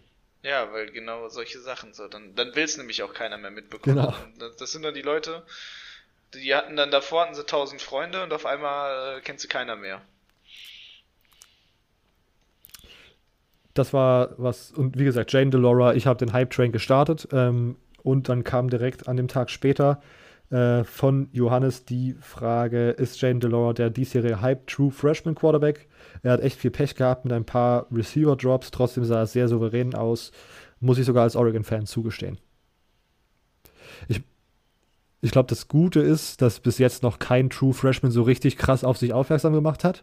Dass er jetzt der Hype-Quarterback ist, würde ich jetzt nicht behaupten nach zwei Spielen. Aber also ich sehe das Potenzial auf jeden Fall, dass das, weil da war ein paar tiefe Bälle dabei, die sahen schon ziemlich, ziemlich sexy aus. Silvio? Ja, sah schon gut aus. Ähm, ja. Ich meine, wie, wie du sagst, es gab ja keinen anderen Vergleich so bisher. Ja, gut, DJ Also- Joel Lele hat halt. Ja, Hm? klar. Aber Yuan Galilei, wie man normalerweise sagt. ähm, ja. Okay. Das war Oregon Wazoo. Ich mache noch, habe noch zwei Spiele auf meiner Karte, bevor wir dann weitermachen. Als erstes noch zu North Carolina gegen Wake Forest. Am Ende steht es 59 zu 53. Also UNC hat da noch gewonnen. Ähm, war ein absolutes Shootout. Mitte zweites Quarter war irgendwie das Total bei Over Under 103,5 Punkten oder so, was halt komplett absurd war. Keines der beiden Teams kann Defense spielen. Ähm, auf der anderen Seite offensiv ist das schon ziemlich, ziemlich nice, was beide Teams auf, aufs Feld gestellt haben. Sam Howell mit äh, 50, t- äh, 550 Passing Yards, 6 Touchdowns plus äh, einen, nee, genau, 6 Touchdowns. Sam Hartman, der Quarterback von äh, Wake Forest mit 429 Yards und 4 Touchdowns. Ähm, Nochmal zurück zu North Carolina, die haben mit Running Back Javonte Williams einen sneaky, sneaky einen der besten Running Backs in College Football. Hatte 13 Carries für 101 Yard und ein Touchdown. Äh, Wide Receivers Daz Newsom und Dynamic Brown haben absolut gekillt in dem Spiel. Bei Wake Forest hat man ein erfolgreiches Running Back Duo in Christian Beal Smith, der 17 Carries für 120 Yards bekommen hat und Kenneth Walker, der dritte, 13 Carries für 51 Yards, dafür zwei Touchdowns. Ähm, das war crazy. Mit, man hat einen Receiver, Jakari Robertson, den habe ich in der ACC Preview schon angesprochen oder im ACC Roundup angesprochen gehabt. Das ist ein sehr, sehr starker Spieler, dass er sich gerade rausspielt. Der hatte 167 Yards bei zwei Touchdowns. Ähm, Donovan Green, ein anderer Receiver, der auch sehr, sehr stark war. Also das ist offensiv sehr, sehr schön, aber leider kann keines der beiden Teams tackeln. Deswegen kommt da am Ende auch die 112 Total Points raus. Ähm, was ich interessant am Spielverlauf war, fand, war wieder mal, dass North Carolina irgendwie einfach zurücklag, 21 Punkte zurück und die scoren dann fünf unanswered Touchdowns einfach so lange, bis sie sozusagen Wake Forest komplett gebrochen haben und da nicht mehr eine Chance bestand, irgendwie äh, zu, das aufzuholen. Dann äh, erzielt Wake Forest im vierten Quarter nochmal 10 Punkte, damit auch wirklich jedes äh, Live-Over, was jemand gewettet hat, auch äh, sozusagen kommt. Das war komplett absurd. Kom aber ACC at its best, würde ich sagen. ACC at its finest. Ähm, Frage von Jona, Wake Forest hat die Two-Point-Conversion doch nur gemacht, um das Live-Over-Under von 101,5 zu toppen, oder? Also ich war nicht der Einzige, der da die Idee hatte, dass das einfach die Wettfreunde sind bei UNC und Wake Forest, die da aufeinander getroffen sind. Das war wirklich ein komplett absurdes Game. Die Coaches haben damit ihr Gehalt aufgebessert. Vor allen Dingen hat man einen, bei North Carolina so einen neuen Defensive Coordinator geholt gehabt, der, glaube ich, von Army kam. Und von dem er recht viel erwartet hat und dass da so, dass dieses sich so entwickelt, ist gerade ein bisschen äh, doof für jemanden, der sagen würde, dass UNC irgendwie ein Top 10 Team ist oder Top 5 vielleicht sogar. Schwierig. Ergänzung dazu? Ähm, habt ihr noch Spiele? Also ich habe von meiner Seite keine mehr. Silvio ist auch schon durch. Ähm, dann ich mache ich noch ein kleines, äh, gut, es war diese Woche tatsächlich auch mit den Spielen äh, qualitativ jetzt nicht super hochwertig. Die, Ja, super hochwertig. Nicht super hochwertig ist aber eine Untertreibung. Also Ja. da war gar nichts los. ja, ja. Ich möchte noch kurz über Washington gegen Oregon State sprechen. Ist, da ist wieder der kleine Pac-12-Fan in mir rausgekommen. Äh, Washington ist mit dem ersten Spiel sozusagen in ihrer Saison äh, und sie laufen und laufen und laufen und laufen den Ball. Äh, Sean McGrew ist derjenige, der es am effizientesten gemacht hat, denn Running Back und Kamari Pleasant und Richard Newton sind zwei andere Namen, die jeweils aber mehr Carries bekommen haben. Also nicht so wie die letzten Jahre, dass äh, Washington da einen Number One und Number Two Guy hat, sondern dass die jetzt da wirklich sehr krass den Ball sozusagen auch beim Laufspiel schon so ein bisschen rumspreaden und ein krasses Komitee haben. Äh, die Frage wird sein, ob man den Ball werfen kann. Das hat man jetzt nicht so wirklich in diesem Spiel gesehen.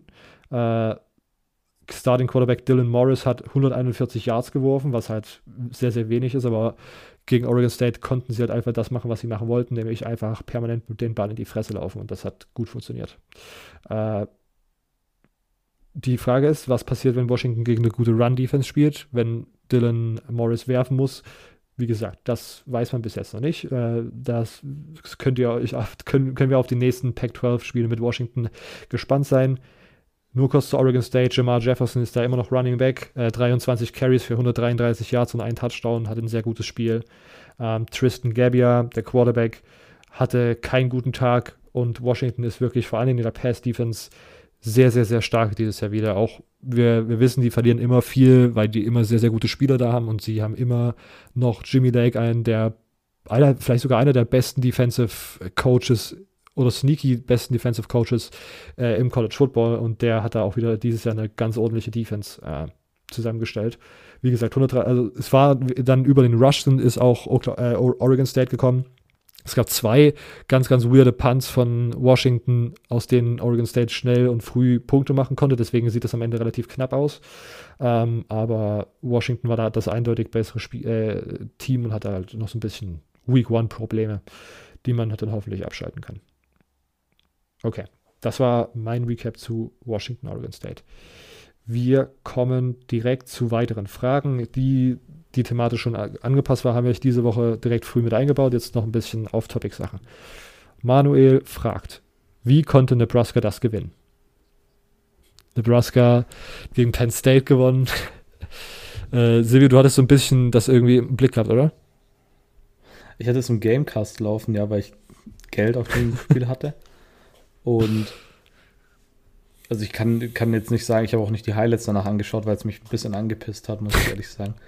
Penn State war, ich glaube, sechs Minuten vor Schluss innerhalb der Red Zone. Vier Versuche nicht gepackt. Und dann kurz vor Ende nochmal und wieder nicht gepackt. Also keine Ahnung, was da schief läuft, äh, lief. Aber ganz übel. Vor allem Penn State, was ist denn los dieses Jahr mit denen? Läuft gar nichts. Ja, ich, das, das ist, sie sind halt wirklich unglaublich schlecht in der, in der, in der Red Zone Efficiency gewesen. Das habe ich danach auch gelesen. Ähm, und keine Ahnung, auf der anderen Seite Nebraska mit, äh, mit dem McCaffrey Quarterback. Ist das eigentlich der von Michigan gewesen? Ja, ne? Nee. Nee. Ist das, das noch Luke ein jüngerer? McCaffrey ist Ist doch der nicht andere. Stimmt. Ah, stimmt. Das war der Jüngere. Es gibt ja so viele. Ja. stimmt, bei Dylan steht noch nicht richtig fest, wo er in Transfer stimmt. Ja. ja, ganz genau. Luke McCaffrey hat Große sein, Unbekannte. Bei Dylan machen ja einige Scherze, dass er nach North Carolina zu seinem Vater geht. Ja, das wäre wär was. Äh, Luke McCaffrey hat auf jeden Fall ein starkes Spiel, ähm, hat da für einige Highlights gesorgt. Ähm, Nebraska ist ein ganz komisches Team, aber dieses Jahr. Da haben Silvio und ich auch, auch drüber unterhalten, dass Nebraska auch eines der Teams war der letzten Jahre, die wirklich auch ohne Grund hochgehypt wurden. Und äh, Martinez, wie hieß er mit Vornamen? Adrian Martinez auch so komplett random einfach Heisman-Hype bekommen hat von, von so der Ja. kollektiven ist Medienlandschaft. Trash, ne? Ich finde den immer noch. den Typen wirklich. Aber ist schön, dass er, dass man, dass man nichts mehr so bekommen muss von dem. Weil den fand ich wirklich, den fand ich über die Jahre so trash. Der war immer wieder alle, oh ja, Adrian Martinez, hier, pass auf, dieses Jahr kommt er und dann. Hört sich an wie Michigan. Könnte Ähm, den ja holen. Fast, passt vom Scheme. Zumindest vom. Wir betteln jetzt Dylan. McCaffrey an, dass er bitte, bitte, bitte zurückkommen soll. Genau. Ja. wird es Dann eine bettelt selbst. Ihr, Ja, bettelt ihr dann die Siege auch noch an, dass die wiederkommen. Nee, brauchen wir ja nicht. wird, es ein, wird es eine Selbsthilfegruppe für geprügelte Fans geben? Ja, das ist unser Podcast bald. Robert kann froh sein, dass Florida dieses Jahr gut ist. Ja. Sonst wären wir hier wirklich eine, eine Selbsthilfegruppe am Ende. Ja, Aber nur sie- dieses Jahr. Ja. depressiv. Ich meine, es gibt ja auch schon eine, oder? Es wurde doch letztens so eine deutsche Michigan-Fanseite auf Twitter gegründet. Ja. Ja. Folgt dir mal alle. Ja, wir verlinken sie mal in der Episode. War jetzt gerade ein böser Joke. Aber für alle, die sich für Michigan interessieren äh, und alle, die eine Selbsthilfegruppe brauchen, die verlinken wir den Account in der Episodenbeschreibung. Ähm, von Tim. Ist ein, faires, äh, ist ein faires Ranking bei so vielen unterschiedlichen Anzahl an Spielen überhaupt möglich dieses Jahr? Nein. Nein. Ich finde es so schwierig, die Rankings immer zu machen. Weil das ist auch sowas bei Heisman-Rankings. Ähm, mittlerweile ist Trevor Lawrence in den, in den Rankings irgendwie nicht mehr ganz oben mit dabei, weil er jetzt ja die letzten Spiele verpasst hat mit Covid. Aber ich weiß nicht, wieso der dann direkt rausfliegt, wenn Justin Fields erst drei Spiele hat und der ist dann ganz, ganz oben drin. Irgendwie verstehe ich es nicht. Ähm, und auch zum Beispiel die schwierigsten Rankings zu machen, waren immer in den Wochen, wo neue Teams dazu gekommen sind. Man wusste nie, wie man es macht. Das ist absurd. Und ich, meine, mir ist jetzt wieder aufgefallen, sechs Spiele bei der Pac-12, das ist einfach so fucking wenig und ich weiß halt wirklich nicht, also, dass, dass eine Pac-12-Champion sozusagen einfach ein Top-4-Team sein soll mit sechs Spielen oder sieben Spielen dann auf dem Konto. Ich weiß halt wirklich nicht, ob das eine Realität ist, in der wir leben. Mal davon losgelöst, dass es vielleicht kein Pac-12-Team gibt, was so gut ist, irgendwie dann so hoch gerankt zu werden, aber sechs ist halt wirklich sehr, sehr, sehr, sehr wenig. Ähm, welche Auswirkungen können ausgefallene Spiele auf das Ranking haben? Hm. Ich meine, einen Effekt, also nur weil Spiele ausfallen, kannst du halt auch kein Team irgendwie runternehmen. Und sie dafür bestrafen, irgendwie. Ah ja, hm, ja, ich weiß nicht. Ist schwierig. Also das ist dieses Jahr echt eine Shitshow. Vor allem jetzt, jede Woche ist das irgendwie, geht das exponentiell nach oben, mit wie vielen Spielen da ausfallen. Ich glaube, Miami fällt diese Woche auch aus. Texas A&M, alles fällt irgendwie aus. Ähm, ich weiß nicht. Und das haben wir, besprechen, besprechen wir am Freitag noch näher, wenn wir da über den im nächsten Conference Roundup sind. Da könnt ihr dann gerne reinhören. Ähm, da langsam geht es sozusagen, also die Big Ten hat ja, ich glaube, gar keinen Puffer eingebaut oder so wenig Puffer eingebaut, dass was sehr, sehr schwierig ist, da irgendwie Spiele zu schedulen. Die SEC hat, ich glaube, für zwei oder drei Spiele oder so Zeit gelassen, sozusagen, dass man zwischen äh, Ende der Regular Season und ähm, Conference Championship so ein bisschen Zeit hat, vermeintliche Spiele nachzuholen. Und das ist jetzt bei LSU zum Beispiel schon ausgereizt, dieses, dieses Pensum, weil das Florida-Spiel verschoben werden muss. Da war davor, glaube ich, noch eins. Und jetzt ist das Alabama-Spiel ausgefallen und im Moment steht es einfach nicht drin. Und es kann nicht gesagt werden, ob das überhaupt noch gespielt wird, weil eigentlich keine Zeit mehr ist zwischen Ende der SEC Reg- Regular Season und äh, der Conf Conference Championship. Und auf der anderen Seite, ich, wie gesagt, Silvio, man kann sie nicht runterranken. Auf der anderen Seite natürlich, wenn du nicht spielst und andere Teams dann unter dir besser performen, rutscht man halt automatisch Ja, ja, runter. klar. Und das ist halt eigentlich Ja. auch ärgerlich für Teams, muss man. Das ist ja auch außer Frage, aber ich meine. Ja. natürlich. Aber darüber wird sich ja auch keiner beschweren, oder? Nee, aber wenn du halt einfach nicht spielst, dann einfach rausrutscht, ist halt nervig. Also ist es logisch, aber Ich meine, wenn du eine Bye-Week hast und dann runterrutschst, dann ist ja auch, ist ja nichts anderes eigentlich. außer dass du halt dann als, als Team, was sich äh, einen Scheiß um Covid kehrt, dann einfach so drei bei Weeks hast, wo man dann halt. Ja, aber Na, ich Baylor. äh, ich, ich würde jetzt nicht sagen, ja, aber ich würde jetzt selbst da sagen, nicht, die gehen ja nicht hin und sagen, okay, uns ist Covid scheißegal, die haben halt einfach irgendwie dumme Sachen gemacht und nicht richtig mitgedacht. Das- aber ich würde jetzt nicht sagen, ja, das, Ja. Ja. ja, ich weiß, dass du übertrieben hast, aber das nur klarstellen. Ähm, okay, und wir haben die letzte Frage von Jona. Nach Wisconsin spielt Northwestern nur noch Free Wins. Playoffs? Fragezeichen. Für alle äh, nochmal hier. Ich glaube, keiner von uns ist gerade so, hast Northwestern Spiel geschaut, sonst hätten wir schon öfters über sie gesprochen, aber die stehen gerade, glaube ich, 3-0. Äh, haben letzte. Woche gegen Purdue gewonnen, die 2-0 bis dahin standen. Ähm, das sieht schon nicht schlecht haben aus. sie gegen Iowa ge gewonnen. Das Spiel hatte ich damals angeschaut und auch darüber geredet. Stimmt, genau. Playoffs für Northwestern ist die Frage. Ja, wenn sie die Big Ten gewinnen, undefeated. Ich bin, diese Woche gegen Wisconsin gewinnen. ja, okay, nee. ich Ich sage einfach mal, das wird nichts. kann mir das knapper vorstellen, als es in einem. Das ist vielleicht, ich weiß, weiß gerade gar nicht, was das Spread ist, aber ich stelle mir das Spiel relativ knapp vor, weil äh, Northwestern dieses Jahr äh, die Spread, ich habe vorhin geschaut, ist bei sieben. Sieben glatt. Drake Anderson, zwei Touchdowns. Einfach weil ich ihn hype. Ja, also ich bin, bin gespannt von Northwestern. Wie gesagt, man muss dann wahrscheinlich die Big Ten gewinnen, um in einen realistischen irgendwie Playoff-Wunsch realisieren zu können. Okay, äh, damit sind wir auch mit den Fragen soweit durch. Ähm, dann können wir jetzt zum äh, German College Football Poll kommen. Wir machen es wie immer und lesen einfach die Top 25 durch und ihr könnt dann Kommentare, Kritik äußern, eure Gedanken teilen zu den Teams, die wir hier haben.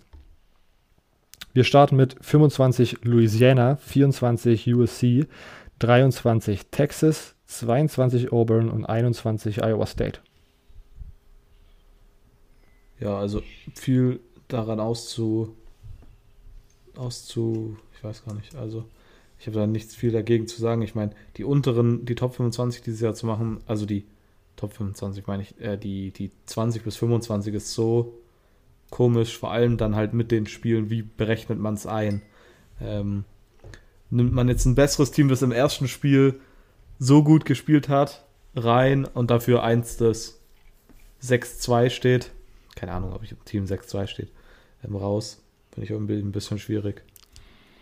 Ja, ich habe gerade auf meinen Poll-Eintrag äh, geschaut und ich habe tatsächlich Louisiana nicht gerankt. Ich habe dafür Tulsa mit drin, bei denen ist auch relativ viel schon ausgefallen, aber die haben diese Woche gegen SMU gewonnen, was ich ziemlich krass fand. Leider. SMU war davor, glaube ich, auf irgendwie so 15 oder so gerankt, also oberhalb der Top 20.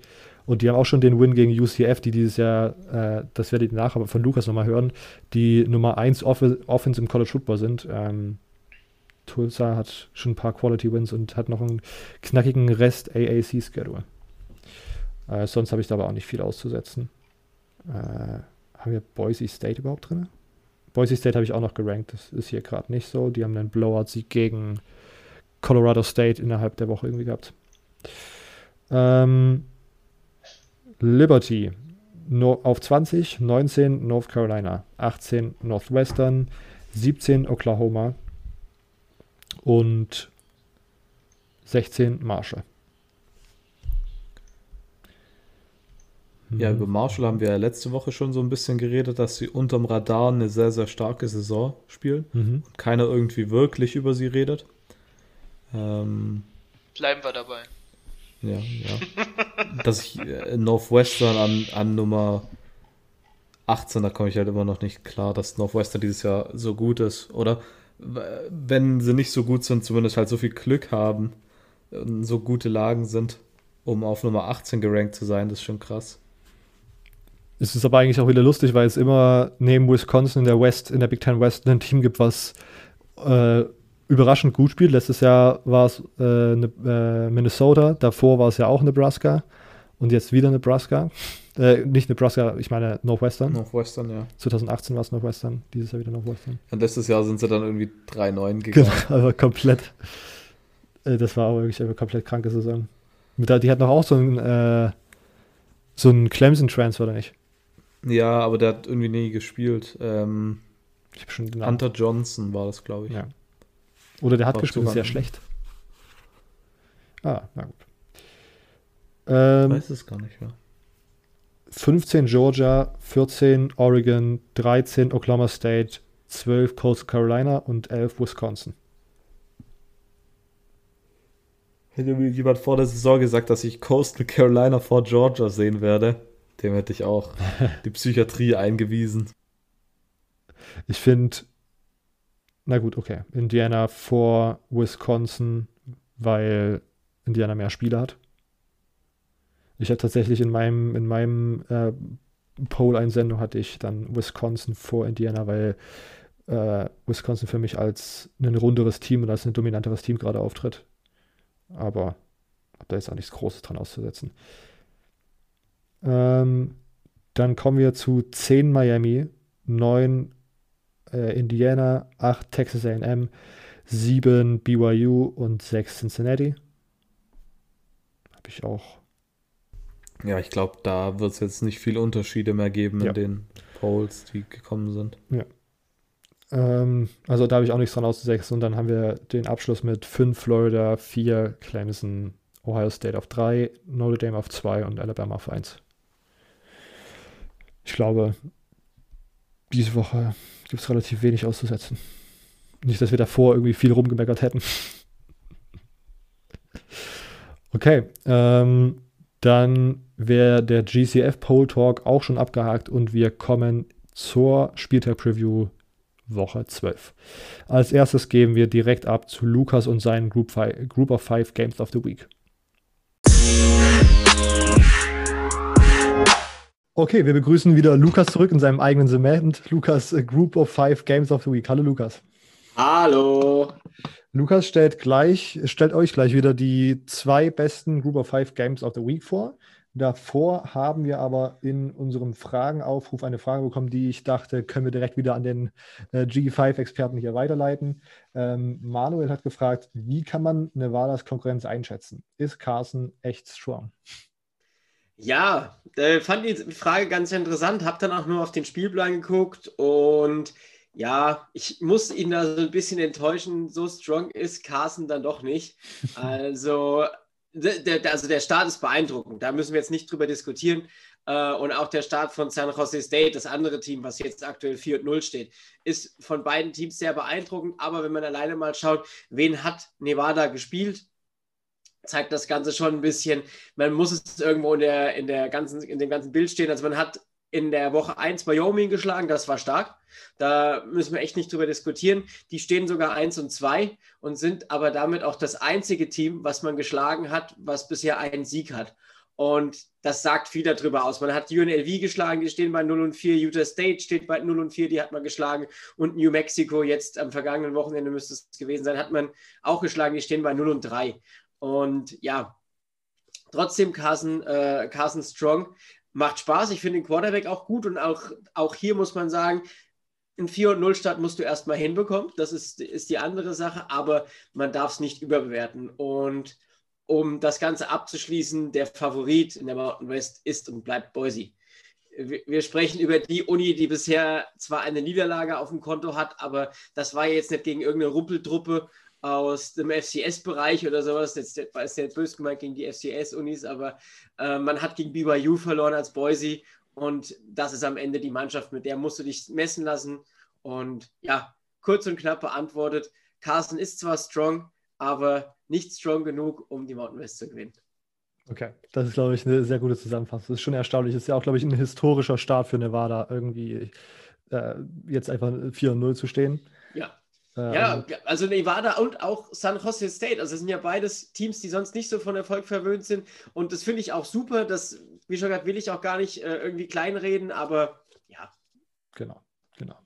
Okay, ähm, damit haben wir die Frage abgehakt und du kannst gern zu deinem ersten Spiel kommen. Ich bin ein bisschen, ich bin ein bisschen gespannt, was jetzt passiert, weil Lukas hat mir in der Vorbereitung geschrieben, er ist äh, bei seiner Vorbereitung so ein bisschen ausgeartet, aber bei den Spielen, die wir diese Woche halt auf dem Spielplan stehen haben, vielleicht auch gerechtfertigt. Ja, ich habe dir ja geschrieben, äh, für euch nur das Beste. Ja. Und anders kann man diese zwei Spiele auch gar nicht anders sagen. Also wir fangen für den, für den entspannten äh, College Football Gucker an, Samstagabend 18 Uhr. Ein echtes Alternativprogramm ist definitiv. Appalachian State at Coastal Carolina bisher nicht abgesagt oder nicht gecancelt. Und das ist das Top-Duell in der Sunbelt East. Also wir sprechen hier von einem ganz richtungsweisenden Duell für die Sunbelt. Ich habe hier in meinen Notizen stehen, der Gewinner kann fast schon das Conference, fürs Conference-Finale planen. Also selbst wenn man irgendwann noch ein Spiel verliert, also im, im, Sinne von jetzt Coastal Carolina, ist man fast sicher im Conference Final, einfach vor dem Hintergrund, dass man den größten Konkurrenten mit App State geschlagen hat. Das zeigt einfach schon, was das für ein Spiel ist. Und um es mal nur zu verdeutlichen, Coastal Carolina steht bei 7 und 0, App State steht bei 6 und 1 und App State steht auch nur bei 6 und 1, weil man sich so eine unnötige Niederlage gegen Marshall geleistet hat, die ja zufällig auch noch gerankt sind. Also die haben ja. jetzt auch nichts Schlechtes gespielt, ja, aber auch Coastal Carolina, man hat die Raging Cajuns geschlagen, äh, steht auch nicht zu äh, Unrecht da. Und jetzt müssen wir es einfach mal äh, ja so ein bisschen in, in Zahlen verdeutlichen. Hier spielen die Nummer 38 Offense gegen die Nummer 32 Offense im ganzen Land und die Nummer 14 Defense gegen die Nummer 22 Defense im ganzen Land. Nummer 38 und Nummer 40, äh, 14 sind Coast, ist Coastal Carolina und App State sind die Nummer 32, Nummer 22 Defense. Also das ist überragend, beide Mannschaften. Ja, also mittlerweile ist ja schon ein Großteil auch der großen Unis wieder dabei und diese zwei Mannschaften machen einfach Spaß um zwei, ja, zwei, zwei Teile davon herauszuheben. App State stellt die neuntbeste Rushing Offense im ganzen Land mit über 261 Yards im Schnitt pro Spiel. Und auf der anderen Seite stellt Coastal Carolina die zehntbeste Passing Defense im ganzen Land mit nur 174,3 Yards pro Spiel. Damit sind sie, ja, das ist einfach überragend. Und ich habe mir das heute so überlegt, ich habe zwei Storylines immer pro Matchup, was ich äh, euch ja, näher bringen will. Und das erste Matchup in diesem Spiel ist die App State Rushing Offense gegen die Coastal, Carol Coastal Carolina Defense, beziehungsweise die Coastal Car Car Car Carolina Rushing Defense. Ich muss mich entschuldigen, ich habe schon äh, zweieinhalb Stunden äh, Fortbildung hinter mir und deswegen ist da vielleicht der ein oder andere Versprecher dabei. Und ja, um mal näher auf dieses Duell einzugehen, App State hat in, seiner, in seinen PFF-Grades, die gibt es ja immer, da kann man halten äh, von was man will, aber die fünf besten Spieler laut PFF im kompletten App State-Team sind die fünf O-Liner. Und das zeigt einfach, was diese Mannschaft für, für ein Team ist, wo die aufgebaut sind. Und um es mal genauer zu sagen, mit die besten Spieler sind unter anderem der Center, die beiden Tackles, aber auch die Guards. Also die fallen nicht viel ab. Und hier ja, ist, das, ist das Laufspiel von äh, App State ist einfach die Stärke. Also wir haben es immer bei Cincinnati schon gesagt, wenn du die nicht im Lauf stoppen kannst, dann machen sie es auch. Und App State ist genau dasselbe Team und hat halt auch einfach seine Stärken da. Und ja, die große Schwäche von Coastal Carolina liegt dann leider dummerweise in der Rushing Defense und auch gerade im Inside-Bereich. Also man hat, ähm, man hat zwar prinzipiell eine solide Run-Defense und einen soliden Pass-Rush. Ja, also die große Schwäche ist leider die Defensive Line in, in der Innenseite und du triffst auf die beste äh, Rushing Offense, sowieso eine der besten Rushing Offense und dann auch auf eine gute Offensive Line. Und ich glaube, das könnte ein ganz wichtiges Matchup in diesem Spiel werden. Also ich habe mir hier aufgeschrieben, wenn die den Lauf nicht stoppen können, dann läuft dich App State einfach kaputt.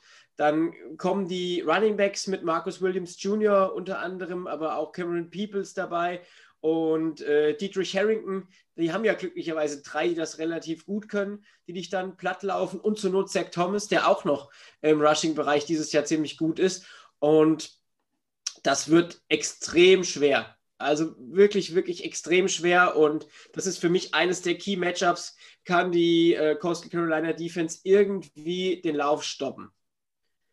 Ja, Das wäre der erste Teil. Und der zweite Teil wäre die Coastal Carolina Passing Offense gegen die F-State Passing Defense, weil das Problem so ein bisschen, was äh, App State dieses Jahr hat, ist, dass man nicht genug Druck auf den Quarterback generieren kann. Also man hat äh, zwar immer noch Demetrius Taylor, der hat über 25 QB-Pressures und äh, 5-6, aber das Problem ist, der nächste ist erst Defensive End Nick Hampton mit 15 Pressures und danach fällt es noch ein bisschen weiter ab.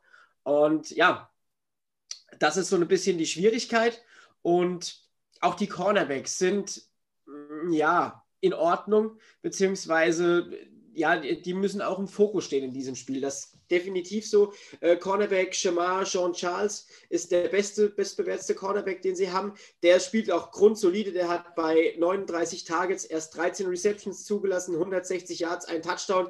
Das ist ein Wert, da kann man nichts sagen. Und äh, Sean Jolly, der andere, ähm, ja, der könnte vielleicht so ein bisschen die, äh, die Schwachstelle sein in diesem, in diesem Matchup. Der hat knapp 50% Receptions für 265 Yards zugelassen. Und ja, hier muss man dann ganz klar den Wide Receiver Javon Heilig nennen von äh, Coastal Carolina. Der ist eine Rakete. Den kannst du vor allem rechts und links einsetzen. Ich habe es jetzt extra nochmal vorher geguckt. Also, die setzen den auch überall auf dem Feld ein. Der hat bisher 611 Yards und sechs Touchdowns äh, äh, erfangen und dann, ja, der ist eine Waffe, der wird auch von Grayson McCall gesucht und dann ist es mir ein bisschen schwer gefallen, noch so einen zweiten Wide Receiver oder auch Tight End rauszusuchen, weil die alle in den letzten Spielen nachgelassen haben. Und dann habe ich mal geschaut, wer hat denn so die letzten Spiele in Ordnung performt. Und da war es Greg Latuschko. Ähm, der war die letzten Spiele relativ gut, hat jetzt mittlerweile auch schon über, zwei, äh, über 200 Yards gefangen und davon einen Großteil in den letzten Spielen. Die anderen haben so ein bisschen in letzter Zeit nachgelassen. Und ja, das war, äh, ja, das wird unfassbar. Also diese zwei Matchups sind so mein Key. Klar, die anderen Spieler, die man sowieso immer noch nennen muss, ist natürlich äh, auch Grayson McCall. Da, aber das sind die, die erzählen wir jede Woche. Und deswegen habe ich mich heute mal auf so zwei andere Sachen fokussiert, die, glaube ich, entscheidend für dieses Spiel sein können und die das aber auch einfach zu einem Top-Spiel machen. Ja, ja, ich bin sehr, sehr gespannt und wie gesagt, das sind im Grunde sind dieses Jahr drei Teams äh, in der, in der Sunbelt, die irgendwie Top 25 an Avancen haben und zwei davon treffen diese Woche gegeneinander in App State und Coastal Carolina und da die in dieser Division sind, wird das am Ende dann auch viel Aussagekraft haben, wie denn die Hierarchie dieses Jahr in der Sunbelt Conference ist.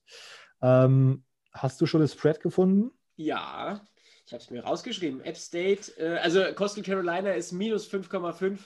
Okay. Äh, und ich sage, es ist zwar in Coastal Carolina, also in Carolina, aber ich gehe mit App State plus 5,5. Ich glaube, die können das Spiel eng halten und ich Bauchgefühl sagt sogar, dass App State das gewinnt. Ich glaube nicht, dass Coastal Carolina den Lauf stoppen kann und dann kann App State die Uhr kontrollieren.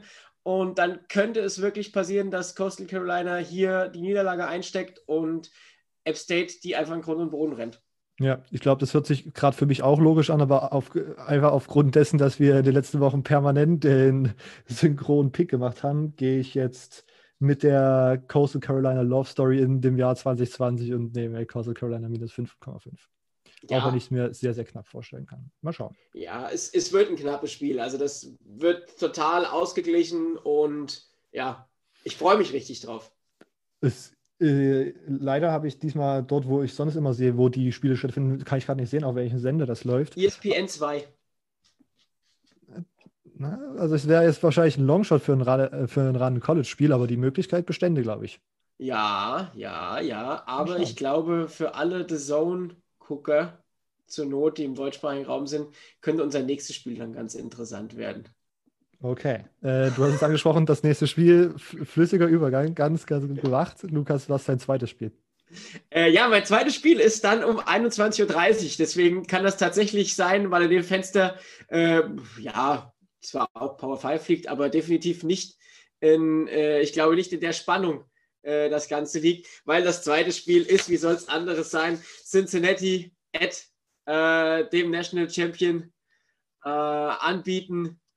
Aus Kalifornien äh, äh aus, äh, aus Florida, nicht aus Kalifornien, die University of Central Florida spielt zu Hause gegen die Cincinnati Bearcats. Und das ist ja das Top-Duell in der AAC und das ist auch, man kann es genauso sagen, glaube ich, auch eines der Top-Duelle im gesamten College Football am Wochenende. Also da gibt es nichts zu sagen. Cincinnati beeindruckt uns jede Woche mehr. Also mich zumindest, ich glaube dich auch. Da ist ja hier der, der Hype-Train ist ja schon so ein bisschen, ist da auch nach anfänglichem Meckern. Und auch hier, um es mal zu sagen, Cincinnati steht bei 7 und 0. Die sind im AP-Poll ganz weit oben zurecht. UCF steht bei 5 und 2. Man hat äh, ja gegen dieses komische Spiel gegen Tulsa verloren. Aber das, ja, Tulsa hat auch am Wochenende wieder gut gespielt. Von daher wollen wir das mal sogar als, äh, ja, darunter verbuchen, dass das schon gut ist, was Tulsa dieses Jahr spielt. Die spielen ja auch noch gegen Cincinnati. Also das, das könnte auch noch spannend werden, aber um es äh, mal in, in, Zahlen zu nennen. Also hier spielt bei Cincinnati die Nummer 21 Offense im ganzen Land gegen bei UCF die Nummer 1 Offense im ganzen Land. Das ist die beste, also statistisch gesehen, die beste Offense im ganzen Land. Und ich finde, es ist auch nicht vermessen zu sagen, die sind auch eine der besten Offenses, Offenses im ganzen Land. Und momentan ist man Nummer 1 im Passing im ganzen Land mit fast 400 Yards pro Spiel. Also man, äh, also genau sind es 396,9 Yards pro Spiel. Das, das ist absurd. Und ähm, ja, man spielt dann dummerweise mit Cincinnati gegen die Nummer 10 Defense im ganzen Land. Und die Nummer 10 Defense lässt auch gegen den Pass nur 188 Yards zu und gegen den Lauf 112 Yards. Also man hält in beiden Kategorien seine, Mann, seine, Gegenspieler, seine Gegenspieler bisher unter 200 Yards. Das äh, muss man sich mal überlegen. Und da sind ja auch jetzt gerade am Anfang noch jetzt mit, die Pac-12 ist zurück, die Mac ist zurück, auch Teams dabei, die vielleicht erst zwei Spiele hatten und den Wert auch noch so ein bisschen verfälschen. Und deswegen finde ich, ist die, ist die Zahl auch mal wichtig, dass man sich überlegt, man hält Mannschaften bei unter 200 Passing, unter 200 Rushing Yards. Also das ist unfassbar absurd. Und man spielt halt mit UCF gegen die Nummer 95 im ganzen Land, was die Defense angeht. Und man lässt bei UCF 189 Yards Rushing zu, aber auch 258 Yards Passing. Und das könnte auch hier wieder ein Problem werden, dass die eigene Defense ja gegen erstens auf eine Defense trifft, also dass die also die eigene Offense auf eine Defense trifft, die sehr sehr gut ist und dass diese Defense dann auch vielleicht ja zu viele Yards zulassen könnte um gegen ein Team wie Cincinnati zu bestehen. Aber wir schauen jetzt erstmal auf die Storylines. Und eine Storyline ist die UCF Passing Offense gegen die Cincinnati Passing Defense. Weil das muss man einfach ansprechen. Wenn es was ist, was UCF dieses Jahr auszeichnet, ist es die Offense und dann auch noch die Passing Offense. Mit Dylan Gabriel als Quarterback, aber natürlich auch noch äh, Marlon Williams und Jalen Robinson auf der Wide Receiver Position, aber zu denen sage ich gleich noch ein bisschen was. Und wir müssen jetzt erstmal auf die Cincinnati Defense gucken und hier genauer auf die Cornerbacks, aber auch die D-Line, weil das sind die, die am Ende gegen die starken Wide Receiver, aber auch gegen die, ja, gegen die, äh, gegen Dylan Gabriel auskommen müssen. Und hier ist zu nennen. G. Sanders, ihr hat, wir hatten letzte Woche schon mal über ihn gesprochen. Und G. Sanders hat aktuell 207 Pass Rush Snaps gespielt. Und dabei hat er 30 QB-Pressures und 5 6 rausgeholt. Das heißt, er spielt in jedem siebten Pass-Rush-Snap, den er spielt, bringt er den gegnerischen Quarterback unter Druck. Und der hat ja jetzt auch nicht gegen irgendwelche äh, Offenses nur irgendwelche Offensive Lines gespielt. Die spielen in der AAC. Und die spielen gegen gute Offensives und auch gegen gute Offensive Lines. Also das ist jetzt auch nicht irgendwer, der da immer rumtut. Und ich finde, diese Zahl ist einfach nur unfassbar beeindruckend. Es ist ja auch nicht so, dass Mikey Sanders das erst seit gestern macht. Jede Offense kann sich auf den einstellen. Der wird dementsprechend gedoppelt äh, oder auch mal getrippelt, je nachdem, wie es passt gerade, dass du immer jemanden abstellen kannst auf so ein Defensive End und trotzdem setzt er sich durch. Ja, und trotzdem ist er beim Quarterback. Und es liegt vor allem auch an seinem Gegenpart Elijah Pounder, äh, der andere Defensive End, der auch ständig Druck kreiert, der auch ständig bei den äh, schnell beim Quarterback ist. Der hat auch schon 13 Quarterback Pressures und 2 6 und auch den musst du irgendwie erstmal stoppen. Und allein dieses ähm, dieses Duo auf den Defensive End Positionen könnte schon ja ziemliche Probleme fürs Passing Game bereiten, weil die O-Line von ähm, von UCF spielt bisher nur so mittelmäßig und die größte Schwachstelle ist die, sind die beiden Tackle-Positionen. Was dem Ganzen zugutekommt, der Ball ist meist relativ schnell raus und äh, Dylan Gabriel ist auch zu Fuß ziemlich gut, aber trotzdem sehe ich hier in diesem kleinen Matchup-Teil schon mal definitiv einen Vorteil für, äh, für Cincinnati, vor allem weil Sanders und Pounder auch relativ gut sind, den QB noch äh, in der Pocket zu halten, aber auch sehr sichere Tackler sind. Also die können auch mal vielleicht den Dylan Gabriel gut tackeln und auch hier äh, ja, weiter unter Druck setzen.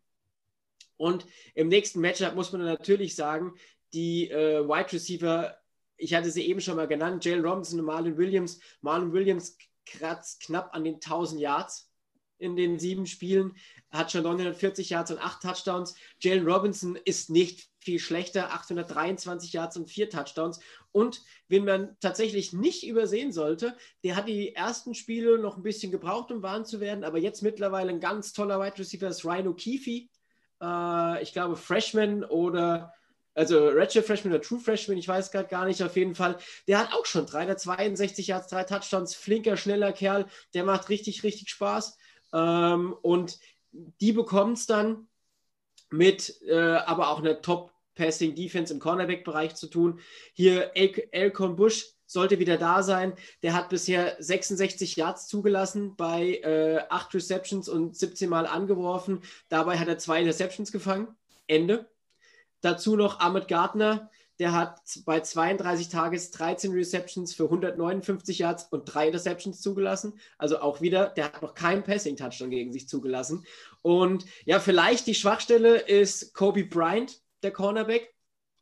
Der hat bei 43 Targets schon 25 Receptions zugelassen, 431 Yards, ein Touchdown, aber auch schon drei Interceptions. Aber ich denke, wenn du als äh, UCF Offense die Cincinnati Bearcats angreifen willst, gehst du auf den, damit du vielleicht da, dass du vielleicht da ein Matchup kreieren kannst, dass Marlon Williams gegen den spielt oder dass du Marlon Williams vielleicht gegen die Linebacker bekommst, weil gegen die Cornerbacks könnte es schwierig werden. Die sind wirklich gut. Und zur Not noch Derek Forrest, der Safety, kann er auch nochmal aushelfen, um dieses Matchup voll zu machen. Der hat auch erst bei 16 Tagen 7 Receptions für 43 Yards und eine Interception zugelassen. Und allgemein, Cincinnati hat erst zwei Passing-Touchdowns gegen sich zugelassen. Also, äh, das ist, das ist einfach stark. Ja. Das, das kann man nicht anders sagen. Natürlich kommt jetzt auch eine ganz andere Art von Offense. Wir haben beide schon gesagt, wenn sie diese UCF-Offense unter 20 Punkten halten, dann müssen wir über Cincinnati in, der, in, der, in den Playoffs definitiv diskutieren, weil was willst du sonst noch besser machen? Also du, du, du hältst dann in dem Moment die Nummer 1 Offense im ganzen Land bei unter 20 Punkten und das wäre schon phänomenal. Aber wir machen mal weiter, äh, weil noch eine Kleinigkeit habe ich weil ich habe gesagt, zwei Storylines und die andere Storyline wäre die Rushing Defense von UCF gegen die Rushing Offense von Cincinnati. Wenn wir über den Stärke sprechen, sprechen wir definitiv über die Rushing Offense, obwohl mittlerweile die Passing Offense auch gut ist. Aber ich habe mir jetzt mal die Rushing Defense gegen, äh, von UCF gegen die Rushing Offense von Cincinnati ausgesucht. Und Cincinnati hat bis, bisher auch das aus unfassbar 1744 Rushing Yards produziert als Team. Und das sind über 6,8 Yards pro Versuch. Ja, und da sind schon QB, Nils und alles mit eingerechnet. Also, das ist unfassbar. Wo man gerne rusht, ist über die Außen. Das könnte vielleicht ein bisschen vorteilhaft für die UCF Knights sein, weil seinen besten Spieler hat man nicht in der Inside Defensive Line und auch nicht äh, auf den Edge-Positionen, sondern mit äh, Safety Richie Grant, so einen klassischen Box-Safety, Strong Safety, der auch gerne mal sich ab und an in Coverage fallen lässt, der einfach brutal stark ist. Das ist auch der best, Defend äh, best gegradeste Run-Defender mit 91,5 bei Pro Football Focus. Also wer, ich glaube, 100 ist das Maximum. Also er ist ganz knapp drunter. Der hat schon 39 Tackles und 16 Stops. Äh, also auch der brutal stark. Das ist so auch so auch mein My Guy in der UCF Defense. Also wer sich da mal so ein, zwei Highlights anschaut, der, der flext auch gerne mal Running Backs um, die sich ins Backfield bewegen oder auch mal so einen armen Wide Receiver. Da gab es schon den ein oder anderen schönen Tackle allein dieses Jahr. Und ja, jetzt, ja, das, das wird auch ein ganz spannendes Matchup, weil ja, wenn du sie da nicht stoppen kannst, schlagen sie dich über den Lauf. Aber auch die äh, Passing Offense ist mittlerweile ganz gut. Desmond Ritter findet immer mehr in den Gro Groove, äh, trifft seine Receiver und ja, ist da auch ziemlich stark. Bei den Receivern habe ich jetzt erstmal keinen rausgesucht. Da guckt ruhig in die letzten Folgen, da gibt es auch immer wieder Cincinnati Takes. Von daher wollte ich mich da heute mal ein bisschen ja, drauf konzentrieren. Aber so im Gesamten, was ihr so alles jetzt gerade gehört habt, sehe ich Cincinnati schon ein bisschen im, im Plus. Das kann, kann ich ganz genau sagen. Und ich glaube, ich sehe das Spiel ganz knapp bei Cincinnati. Äh, wie es am Ende ausgeht, wahrscheinlich kann ich nicht sagen. Der Spread ist bei Cincinnati minus 6 und den gehe ich auch mit. Den gehe ich wirklich mit. Ich glaube, Cincinnati äh, wird UCF hier echt den Zahn ziehen und wird, ja, also die, die, ich glaube, die, die Wette wäre die spaßige. Schaffen sie es unter über, über 20 Punkten bei UCF? Das, das, äh, da, da will ich gerne deine Meinung hören aber bei allem anderen brutal. Also ich freue mich riesig auf dieses Matchup, wirklich. Ja, ähm, ja ich, ich auch. Äh, und ich, was ich hier wieder Cincinnati zugute heißen möchte, ich glaube, man kann sie dieses Jahr nicht vergleichen, weil UCF offensiv nochmal auf einem ganz anderen Level ist, wenn sie halt auf Nummer 1 gerankt sind. Aber dass man SMU und Memphis sozusagen so stoppen konnte, wie Cincinnati es diese Saison gemacht hat, das ist so ein kleiner Indikator dafür, wie dieses Spiel ablaufen kann, weil Cincinnati anscheinend oder gefühlt halt wirklich dazu imstande ist, mit ihrer Defense die Number One Offense im College Football zu stoppen. Äh, wie gesagt, SMU und Memphis, die ist ja vielleicht nicht absolut vergleichbar, aber die sollten auch irgendwo in den Top 15 oder so drin rumschwimmen. Also, das ist schon ziemlich crazy. Sechs Punkte.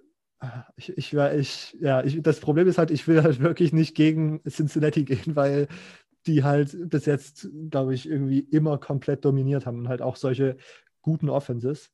Ähm, ich glaube, hier ähneln wir uns wieder. Ich gehe auch mit sechs, aber ich gehe über 20 Punkte äh, zugelassen, weil ich glaube, dass UCF so explosiv ist, dass man sie halt, man kassiert da ein paar Touchdowns, aber am Ende sollte Cincinnati, vor allen Dingen, weil sie auch ihr, ihre Offensive Game können die jeder Defense gefühlt gerade einfach aufdrücken und keiner kann da richtig gegen irgendwie was machen. Ähm, ich glaube, sie gewinnen größer als sechs Punkte Unterschied und ich denke, sie lassen aber mehr als 20 Punkte zu. Und dann sage ich, sie bleiben unter 20 Punkten. Ich, ich traue es dir zu. Ich, ja, ich, ich traue es Cincinnati wirklich zu. Die ist brutal stark. Absolut, absolut. Äh, auf der anderen Seite, ich muss auch nochmal, was Dylan Gabriel da dieses Jahr wieder von der Saison stellt, ist, ist eigentlich auch unglaublich. Es war ein bisschen, ist jetzt ein bisschen doof gelaufen, dass man gegen Tulsa so früh in der Saison verloren hat und dass da so man gefühlt ja so ein bisschen die Saison wegwerfen kann, so, weil UCF halt den Anspruch hat, immer ungeschlagen am Ende irgendwie dazustehen in der AAC. Aber was der da dieses Jahr zusammenspielt, das ist schon ziemlich, ziemlich krank. Und ja, das macht auch einfach Spaß. Ja, man muss auch mal überlegen, dass der erst in seinem zweiten Jahr ist. Also der hat noch, ja, noch ein Jahr Mindest, und ja. Äh, ja, gut, wenn der nochmal so spielt, glaube ich nicht, dass der ein viertes Jahr in, im College bleibt. Also, ich rein faktisch mindestens. ja, also, also, auch das, das muss mich auch überlegen. So ein Quarterback kommt auch dann nächstes Jahr, also 2002, 2022 an den Draft. Also das ist ja absurd. Ja, das ist, äh, das ist einfach unglaublich. Ich freue mich sehr, sehr, sehr auf dieses Spiel und dass die auch beide sozusagen äh, in deutscher Zeit so gut liegen, freut mich tatsächlich auch so ein bisschen. Ja, ja. Weil ja, ja. es ist, ja ich bin sehr, sehr gespannt. Ja, okay. ich auch. Perfekt. Äh, ja, damit haben wir vielleicht sogar eines der besten, der, vielleicht sogar das beste Group of Five Weekend in der ganzen Saison, ja. so ein bisschen, wenn man jetzt die Championship Games außen vor lässt, äh, besprochen. Vielen Dank, Lukas, dass du da warst. Ja, bitteschön. Lukas, falls es irgendwie jemand vergessen haben sollte, ist der Host des Mighty Five Podcasts, in dem es noch mehr und in-depth in die Group of Five Thematik reingeht. Da hört ihr irgendwie in der Peripherie des Wochenendes immer eine Episode, mindestens eine, vielleicht auch sogar mal eine zweite. Äh, alle Accounts dazu sind in der Episodenbeschreibung verlinkt, um ihm da auf Twitter zu folgen und auf Spotify zu abonnieren. Okay, ihr hört Lukas nächste Woche wieder und wir geben jetzt wieder zurück in die Episode. Und wir sind wieder zurück. Ähm, wie wollen wir es machen? Ähm, lass Silvio mit der Big 12 starten. Der Big 12. Okay, in der Big 12 haben wir diese Woche drei Spiele. Ich will aber nur über eins reden. Und zwar haben wir die Bedlam Series dieses, dieses Wochenende. Also Oklahoma State gegen Oklahoma. Oklahoma State sah eine Zeit lang danach aus, als wären sie für die Playoffs vorgesehen. Aber die Big 12 hat ihre Magic gemacht und jetzt wissen wir in der Big 12 gar nicht, wer irgendwie in die Big 12 Championship Game kommen wird. Ähm, wir haben Iowa State aktuell an 1, dann Oklahoma State und Kansas und dann ähm, haben wir Kansas State, Oklahoma und Texas geteilt für den dritten Platz. Und in der Big 12 gibt es ja keine zwei Divisions, sondern die besten beiden Teams kommen ins Big 12 Championship Game. Von daher wird es hier vor allem darum gehen, kann Oklahoma diese enttäuschende Saison nochmal umreißen und ins Big 12 Championship Game kommen und da vielleicht sogar gewinnen, je nachdem. Oder kann Oklahoma State jetzt die hohen Erwartungen, die man diese Saison hatte, doch noch irgendwie ein bisschen zumindest verteidigen, gegen Oklahoma gewinnen und dann einen großen Schritt Richtung Big 12 Championship Game machen. Aktuell haben die, ja, die Wettanbieter haben Oklahoma sehr weit vorne. Minus 7 ist Oklahoma aktuell Favorit. Ja, es liegt vermutlich daran, dass äh, Oklahoma State einfach in den letzten Wochen nicht sehr gut gespielt hat. Man hat letzte Woche mit nur zwei Punkten 20 zu 18 gegen Kansas State gewonnen. Davor hat man in Overtime gegen Texas verloren. Davor hat man nur knapp gegen Iowa State gewonnen. Die, muss man auch sagen, aktuell jetzt an Nummer 1 in der Big 12 sind. Auf anderer Seite bei Oklahoma läuft es deutlich besser. Man hat letzte Woche Kansas weggefegt mit 62 zu 9. Die Woche davor auch 62 Punkte gegen Texas Tech gemacht. Da die Woche davor solide gegen TCU gewonnen. Und davor diesen ja, schwierigen Overtime-Sieg gegen Texas gehabt.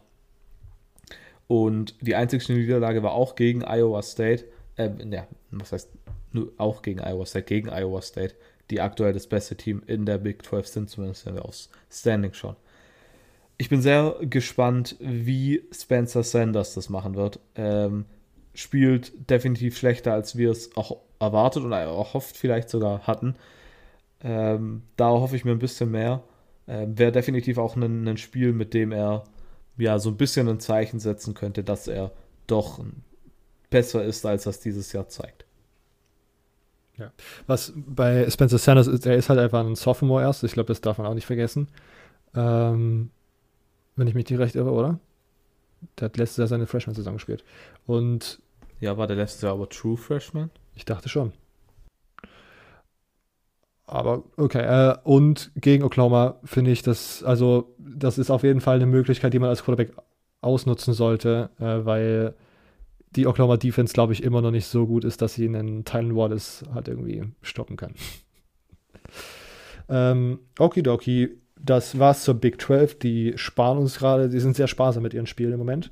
Ähm, ich dränge mich mit der Pac 12 vor, bevor Immo mit der AC, AAC, über, ACC übernehmen kann komplett schon. Äh, Pac-12 ist gerade relativ interessant. Vielleicht ist nicht die nominell absoluten Top-Matchups, aber ich finde vor allen Dingen, weil es jetzt erst seit zwei Wochen losgeht, da kann man noch viel interessante, interessante Sachen über Teams herausfinden, über die wir noch nicht wissen. Cal gegen ähm, Oregon State ist das erste Spiel eines von den eher interessanten Spielen. Cal hat letzte Woche als erstes das Spiel abgesagt bekommen, genauso wie UCLA. Und die haben dann kurzfristig sich entschieden, einfach an einem NFL-Sonntag im Rose Bowl Stadium 18 Uhr so ein komplett random Game zu schedulen und haben dann doch gespielt, weil es jeweils ihre Gegner waren, die Covid-Probleme hatten. Äh, Oregon State, haben wir drüber gesprochen, hat äh, gerade diese Woche gegen Washington verloren, davor gegen Wazoo. Ähm, den Quarterback Gabia sah gegen diese gegen Wazoo eine schlechte Defense relativ gut aus. Cal hat zwar ordentlich Yards zugelassen gegen UCLA, sollte aber trotzdem eigentlich keine schlechte Defense sein. Äh, UCLA konnte aber die, gegen die Front gut laufen. Das würde die Frage rausstellen, kann vielleicht Jamar Jefferson ein ordentliches Spiel aufbringen? Äh, ist schon gegen Washington ganz gut gelaufen. Vielleicht kann man das gegen Cal wiederholen. Auf der anderen Seite, Chase Garbers im ersten Saisonspiel sehr, sehr, sehr, sehr ernüchternd und weit hinter irgendwelchen Erwartungen zurück. Ich habe ja Cal so ein bisschen als, als äh, Pac-12 North Dark Horse irgendwie gehabt und das war schon mal kein guter Saisonstart für diesen Take. Äh, ja, Chase Garbers ist da auf jeden Fall der Player to watch, weil da muss eigentlich dieses Jahr was kommen. UCLA gegen Oregon. UCLA ähm, hat gegen Cal gewonnen dieses Wochenende und davor gegen Colorado verloren, knapp, einem sehr High-Scoring-Game. Äh, offensiv sieht das dieses Jahr schon wieder sehr, sehr gut aus. Die TR, äh, Dorian Thompson Robinson, ist Quarterback, äh, sieht Passing jetzt nicht unbedingt überragend aus, hat aber schon sieben, Touchdown, äh, sieben Touchdowns und zwei bei zwei Interception. Äh, wird dieses Jahr auch wieder stark in den Run mit reingebunden. Äh, das Run-Game dieses Jahr, Josh Kelly ist äh, in die NFL gegangen, spielt jetzt, glaube ich, bei den Chargers, wenn ich mich nicht recht irre. Ähm, und Dimitri Felton ist der Running Back, der da dieses Jahr performt und wie gesagt gegen Cal schon mal ganz gut aussehen konnte. Frage, wie wird diese UCLA Offense, die bis jetzt gezeigt hat, dass sie ordentlich marschieren kann, gegen eine Oregon Defense aussehen, die, wo wir auch gerade drüber gesprochen haben, noch nicht so richtig warm wirkt, noch nicht so richtig auf dem Level performt, auf dem wir es von ihr erwarten. Ähm, defensiv hat UCLA DB Stephen Blaylock, der schon 14 Tackles gemacht hat in zwei Spielen. Äh, sonst aber, wie gesagt, sehr, sehr anfällig. Oregon sollte da ganz gut voranmarschieren können. Wenn ich mir so Gedanken drüber mache, wie das Spiel ausgehen sollte, kann ich mir vorstellen, dass es das ähnlich wird wie das Wazoo-Spiel. UCLA hält früh mit, ähm, weil sie halt einfach offensiv stark sind, aber am Ende muss Oregon dann einfach den Sack zumachen und macht es dann äh, so wie gegen Wazoo. Arizona gegen Washington. Arizona hat dieses Woche gegen UC 30 zu 34 verloren. Ähm, ein so knappes Spiel habe ich nicht erwartet. Ich hatte bei meinem, ich hatte bei meinem Log UC minus 14 wieder mal ein Pick gewesen, der absolut dämlich war. Grant Gunnell äh, hatte einen sehr, sehr starken Tag mit 286 Yards gegen USC, drei Touchdowns zu einer Interception. Ähm, gefangen haben Tavian Cunningham äh, für, bei 5 Reception 110 Yards, ein Touchdown und Stanley Berryhill äh, 8 Reception, 70 Yards, ein Touchdown. Ähm, das waren so die besten Receiver. Äh, ich glaube nicht, dass Grant Gunnell nochmal so einen krassen Tag haben wird, wenn es im Spiel gegen Washington äh, geht, weil, wie gesagt, die sahen vor allen Dingen, das Defensive Backfield sah sehr, sehr stark aus. Ähm, Arizona Running Back Gary Brightwill hatte 21 Carries bekommen, gegen UC mit 112 Yards. Das ist vielleicht schon eher eine Sache, die man wiederholen kann. Washington war so ein bisschen anfällig gegen Oregon, gegen den Lauf. Mal schauen, ob das Run-Blocking von Arizona da, aus, äh, das, da ausreicht, um da eine gute Performance rauszuhauen. Wird auf jeden Fall auch ein krasser Wurf ins kalte Wasser. Garnell äh, direkt im zweiten Spiel gegen diese Defense zu spielen. Mal schauen. Mal schauen. Äh, sonst wenn man auf das Spiel schaut, Arizona vor allen Dingen im Defensive Backfield jetzt nicht super stark.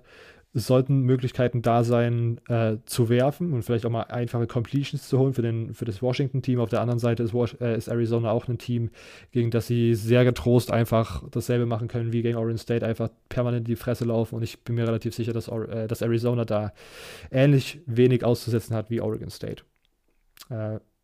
Ich glaube, dass Washington dieses Jahr nicht viele Spiele irgendwie in einem, in einem kompletten Cakewalk gewinnen wird, in einem Spiel, wo sie einfach dann 70 zu 0 führen und das einfach über einfach rausballern, sondern die verlangsamen das Spiel und nehmen dir immer Zeit von der Uhr, gewinnen, aber gewinnen diesmal nicht haushoch. Ähm, auf der anderen Seite gehe ich trotzdem von einem deutlichen Win aus. Aber wie gesagt, es wird keine super krasse High-Scoring-Affair, das ganze Spiel, würde ich mal tippen. Arizona State gegen Colorado. Arizona State war eins der Teams, was jetzt eine Covid-Pause machen musste. Colorado hat sich einen Sieg gegen Stanford geholt. Schauen wir als erstes auf Colorado. Ähm, Sam Neuer, der Quarterback, sticht nicht mega krass raus, hat aber ein paar starke Würfe gegen Stanford anbringen können äh, und ist gegen Stanford auch für zwei Touchdowns gelaufen. Running Back Jared Broussard hat 27 äh, Carries bekommen gegen Stanford, für 121 Yards gelaufen. Also auch hier wieder sehr, sehr stark. Auf Wide Receiver haben sie Dimitri Stanley und den, äh, Brun, äh, den jungen Bruder von LaVisca Chenault, nämlich Levanta Chenault. Ähm, beide haben gegen Stanford schon ganz gut gespielt. Äh, wenn man auf die defensive, des, defensive Seite des Balls schaut, hat Colorado da sehr, sehr viele Probleme, vor allen Dingen in der Passverteidigung. Ich glaube, da sind sie irgendwie Richtung Position 100 und schlechter bei 126 Teams, die da mittlerweile irgendwie drin sind. Äh, die Laufverteidigung sah schon besser aus und da kann man vielleicht sogar den einen oder anderen äh, Lauf stoppen äh, gegen ein junges Running Back Core bei LSU.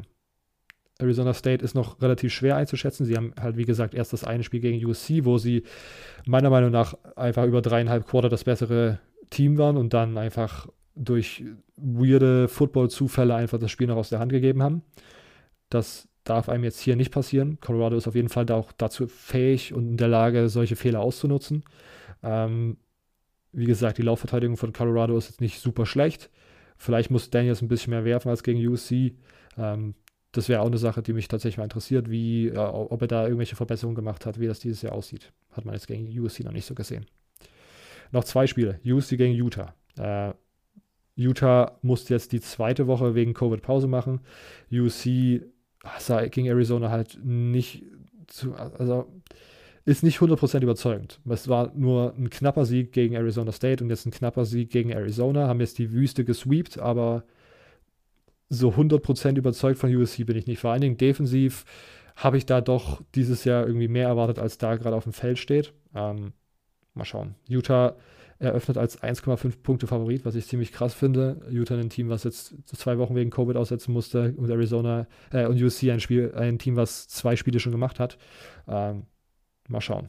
Und bei Utah, wie gesagt, da bin ich gespannt, wie das dieses Jahr aussieht, weil die auch sehr, sehr viel Produktion offensiv wie defensiv zu ersetzen haben. Und letztes Spiel Washington State gegen Stanford. Äh, dazu will ich gar nicht mal so viel sagen. Davis Mills ist ein sehr, sehr weirder Quarterback. Ähm, recht mobil, aber mit langen Ärmeln, was komplett lächerlich ist. Äh, Stanford eröffnet als 1,5 Punkte Favorit. Ähm, ja, ich glaube, dass dem, das würde ich tatsächlich mal als recht fair einschätzen. Ich glaube, das könnte ganz knapp werden. Äh, Wazoo hat aber bis jetzt auch gezeigt, dass sie so ein Spiel gewinnen könnten. Ähm, und Stanford hat mir jetzt nicht wirklich gezeigt, dass sie defensiv super krass sind und so eine Offensive Attack wie Washington State stoppen können. Also ich würde hier sogar vielleicht so ein bisschen auf den Upset tippen. Jetzt Upset gegen die Wetmaker äh, und ich mag Wazoo in dem Spiel. Okay. Immo. A, A, A, ACC. Ich quatsch mich heute. AACCC. Ähm, ja. Ähm, ich fange mal einfach an mit dem ersten Spiel der Woche, was man so in der ACC sich anschauen darf. Ähm, Syracuse gegen Louisville. Ich glaube, da haben wir ein Spiel zumindest, wo sich zwei Leute auf Augenhöhe begegnen. Ähm, bisher lief es ja nicht wirklich gut für beide Teams, teilen sich auch so ja, mit den zwölften Platz in der ACC. Ähm, ja, wir haben bei, bei Syracuse haben wir das, das Problem, dass beide seit langem nichts mehr gewonnen haben. Louisville äh, genauso ähnlich. Die hatten ja davor das äh, verschobene Spiel gegen Virginia gespielt und trotzdem verloren. Ähm, die Ruhepause hat nichts gebracht, nicht groß umgestellt.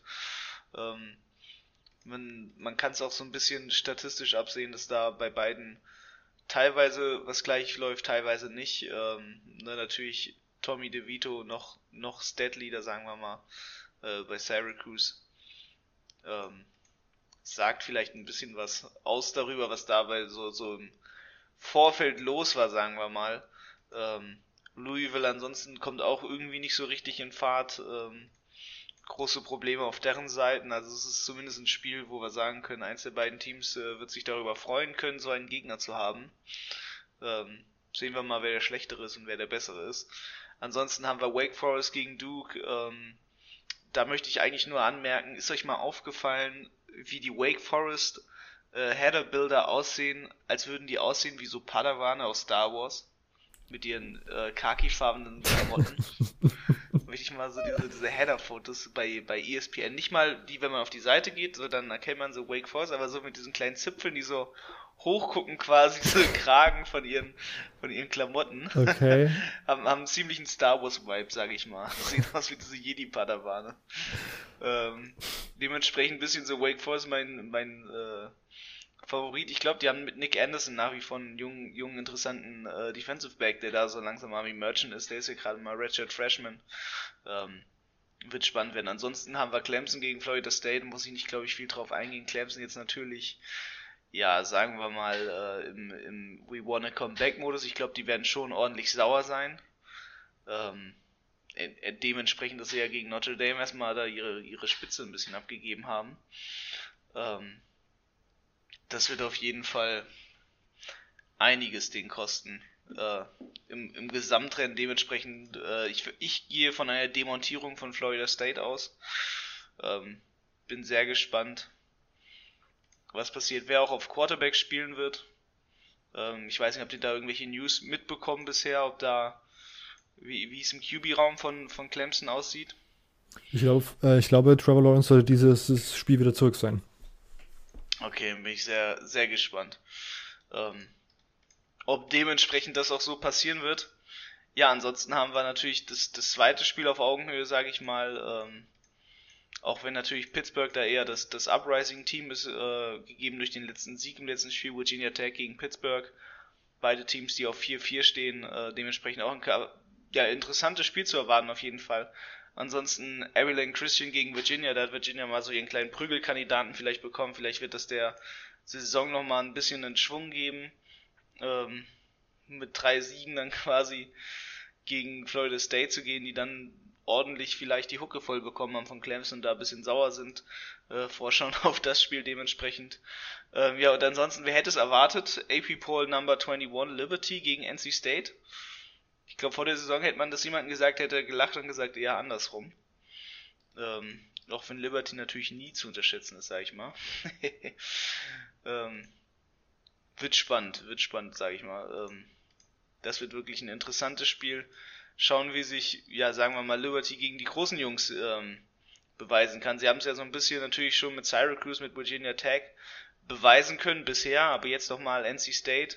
Ähm, vielleicht nochmal eine andere Hausnummer, sage ich mal. Ähm, auch dementsprechend dessen, dass natürlich viele da NC State sogar vorne sehen. Ähm, das Wolfpack hat gegen Florida State das letzte Spiel gewonnen. Die sollten frisch sein. Ähm, wird auf jeden Fall spannend. Ähm, auch gegeben, dadurch mal zu gucken, wieso das alles läuft. Die Defense bisher ist ja auch sehr stark auf Seiten NC States, äh, insbesondere hervorzuheben Peyton Wilson. Ähm, ja, und ansonsten haben wir natürlich Georgia Tech gegen Miami, Miami auf der 12. Äh, das wurde Georgia abgesagt. Tech muss ein bisschen in Fahrt kommen. Das Miami-Spiel wurde abgesagt. Das Miami-Spiel wurde abgesagt. Das Miami-Spiel wurde abgesagt. Ja, gut. Ist das brandneu oder habe ich da einfach was verpasst? Äh, ich glaube, es war gestern oder vorgestern. Also Ah, okay. Dann habe ich was verpasst. verpasst. genau. Ähm, das war's zur ACC. Das war's zur ACC. Silvio darf die Big Ten machen, bevor ich die Preview mit der SEC abschließe. Okay, ähm, mein Internet spinnt gerade ein bisschen rum und mein Laptop bläst ziemlich laut, deshalb äh, werde ich mich versuchen kurz zu halten, bevor hier bei mir alles abstürzt und es gar kein äh, Big Ten äh, Preview gibt. Ähm, wir haben zwei Spiele in der Big Ten, die sehr interessant sind und zwar sind es beides auch Spiele zwischen gerankten Teams. Wir haben einmal Wisconsin gegen Northwestern. Northwestern sehr überraschend in den Top 25 dieses Jahr, aber ihre Spiele waren bisher nicht sehr dominant. Man hat teilweise sehr, sehr knapp gewonnen, bisschen auch Glück gehabt, teilweise. Und jetzt kommt auf einmal ein Gegner mit, Mich äh, mit Wisconsin, der lange Zeit jetzt nicht mehr gespielt hat und dann im ersten Spiel direkt Michigan so wegfegt. Ähm, ich sehe da nicht viel Gutes für äh, Northwestern. Interessant zu sehen ist, dass Northwestern nur der 7,5 Underdog aktuell ist, was ich vielleicht ein bisschen zu niedrig finde. Da wäre vielleicht eine Spread-Wette angesagt. Äh, trotzdem finde ich es ein sehr interessantes äh, Spiel, dadurch, dass ähm, wir äh, Wisconsin noch nicht gegen ein gutes Team gesehen haben. Ähm, und Northwestern scheint dieses Jahr ein gutes Team zu sein oder zumindest ein okayes Team. Sie sind auf jeden Fall mal gerankt.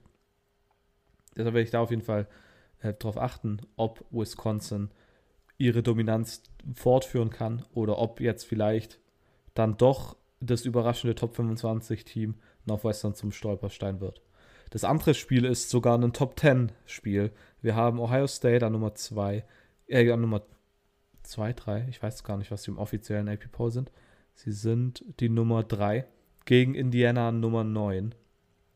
Indiana dieses Jahr auch. Sie waren letztes Jahr ziemlich gut, 8-4, aber dieses Jahr doch überraschend gut.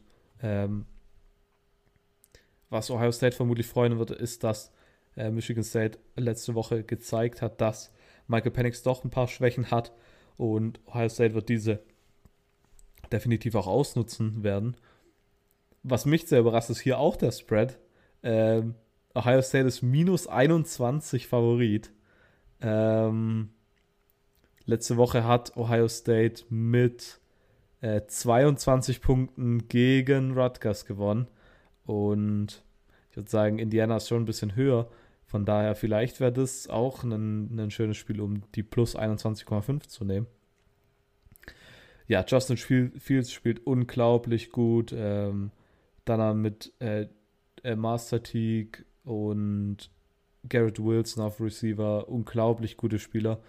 Ähm, interessant wird auch sein, ob die äh, Justin Fields Quote weiterhin bestehen bleibt. So viel Incompletions wie ähm, Touchdowns.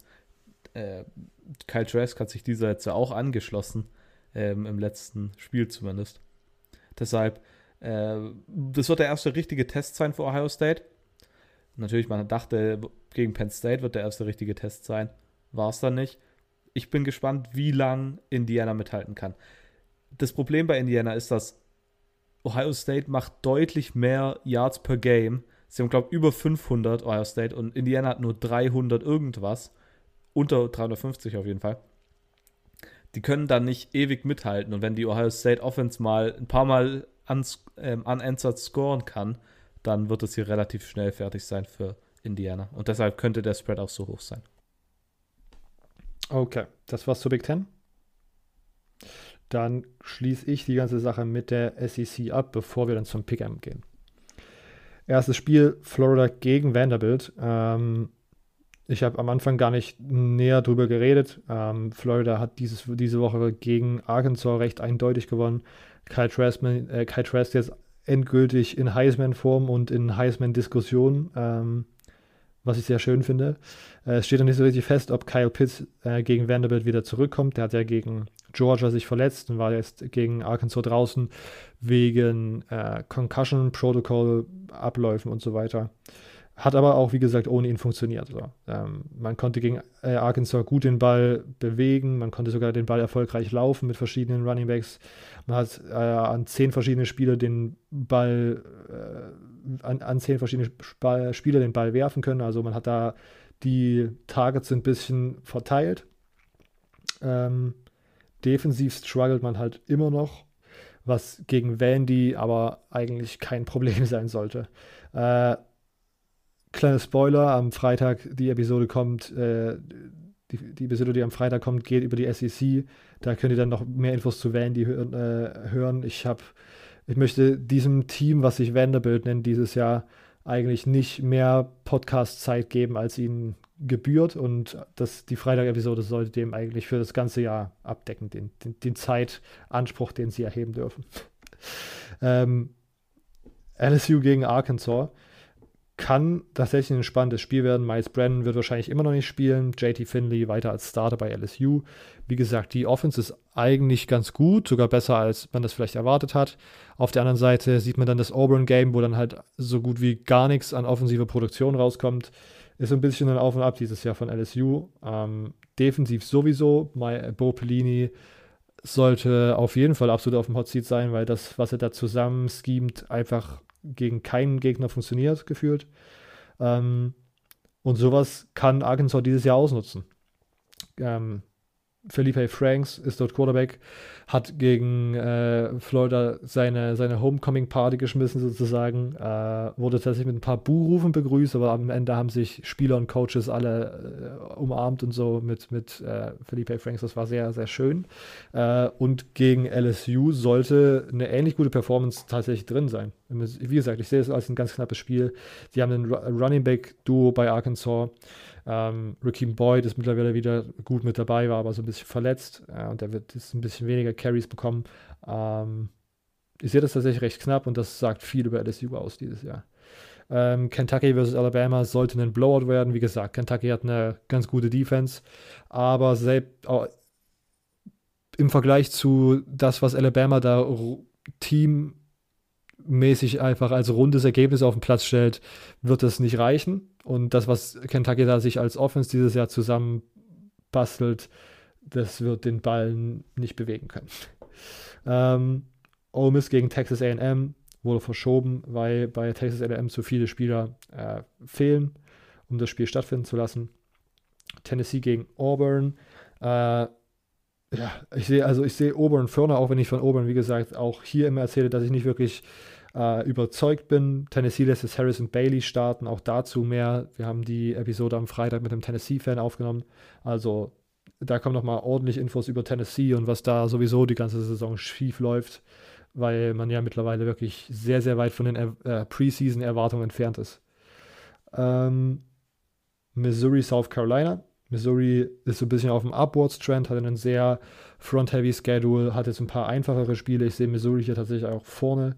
Ähm, South Carolina auf der anderen Seite ist es wahrscheinlich so ein bisschen im Kamikaze-Mode, hat nichts mehr zu verlieren, der Head Coach ist weg, äh, ein paar, die, die besten DBs haben gesagt, sie opten jetzt doch noch out. Ähm, es tendiert alles zu Missouri, die haben einen, einen sehr run-heavy, Larry Roundtree ist da, so das Workhouse, der das auch tatsächlich gar nicht mal so schlecht macht. Connor Baselak, ein äh, Freshman-Quarterback, der recht erfolgreich, wenn er werfen muss, das ganz gut tut.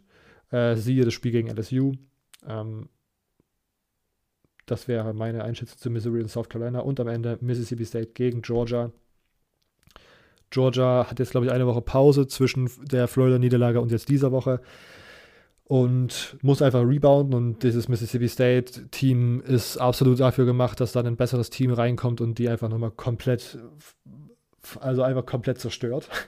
ähm, offensiv wird man da, reißt man da diese Saison absolut nichts. Ähm, Sie haben jetzt gegen äh, Vandy gewonnen, aber Vandy hat auch einfach nicht das Spielerpotenzial, was man braucht, um ja, sowas zu stoppen. Weil das schematisch weiß man mittlerweile, was man gegen diese Offense tun muss.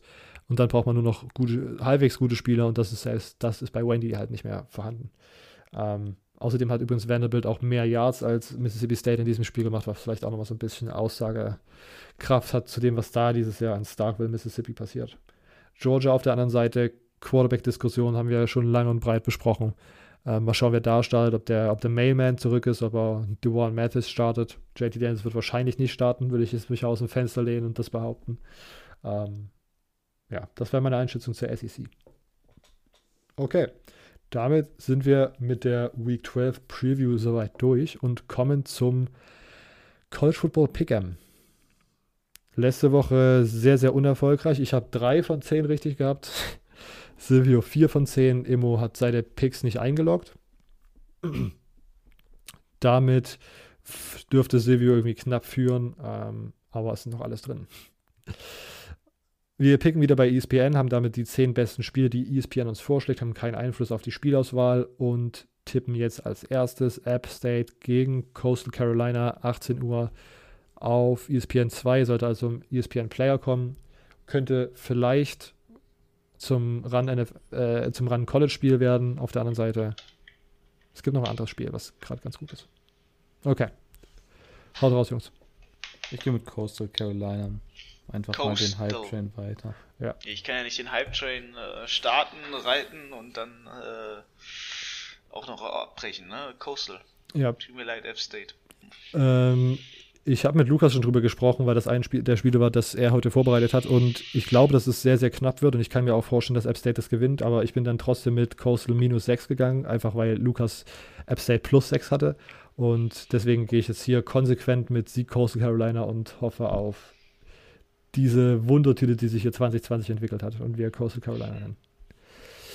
Auch 18 Uhr auf dem CB auf, bei CBS, also etwas schwieriger zu empfangen in Deutschland. Georgia Southern gegen Army. Ich gehe mit äh, Georgia Southern. Ich gehe mal. Ich gehe mal mit Army. Ich auch. Ähm, auch 18 Uhr auf Fox, Indiana gegen Ohio State, der Big Ten Showdown. Ohio State.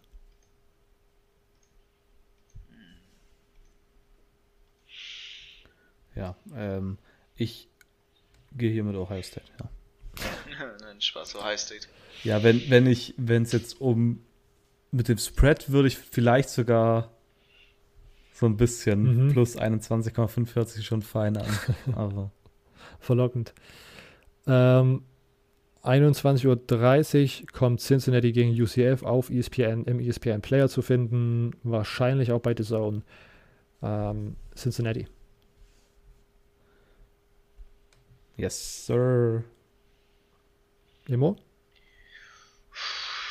UCF. 21.30 Uhr auf ABC, also auch im ESPN Player, Wisconsin gegen Northwestern. Äh, Wisconsin. UW. Northwestern. Man, manchmal denke ich immer, dass immer mit den Picks einfach so, wie, wie es ihm passt, pickt und immer hat er irgendwie einen Erfolg damit. Ja. Das ist, Aber pick ich dann nur, wie es mir passt.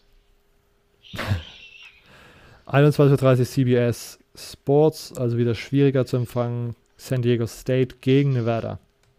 Nevada.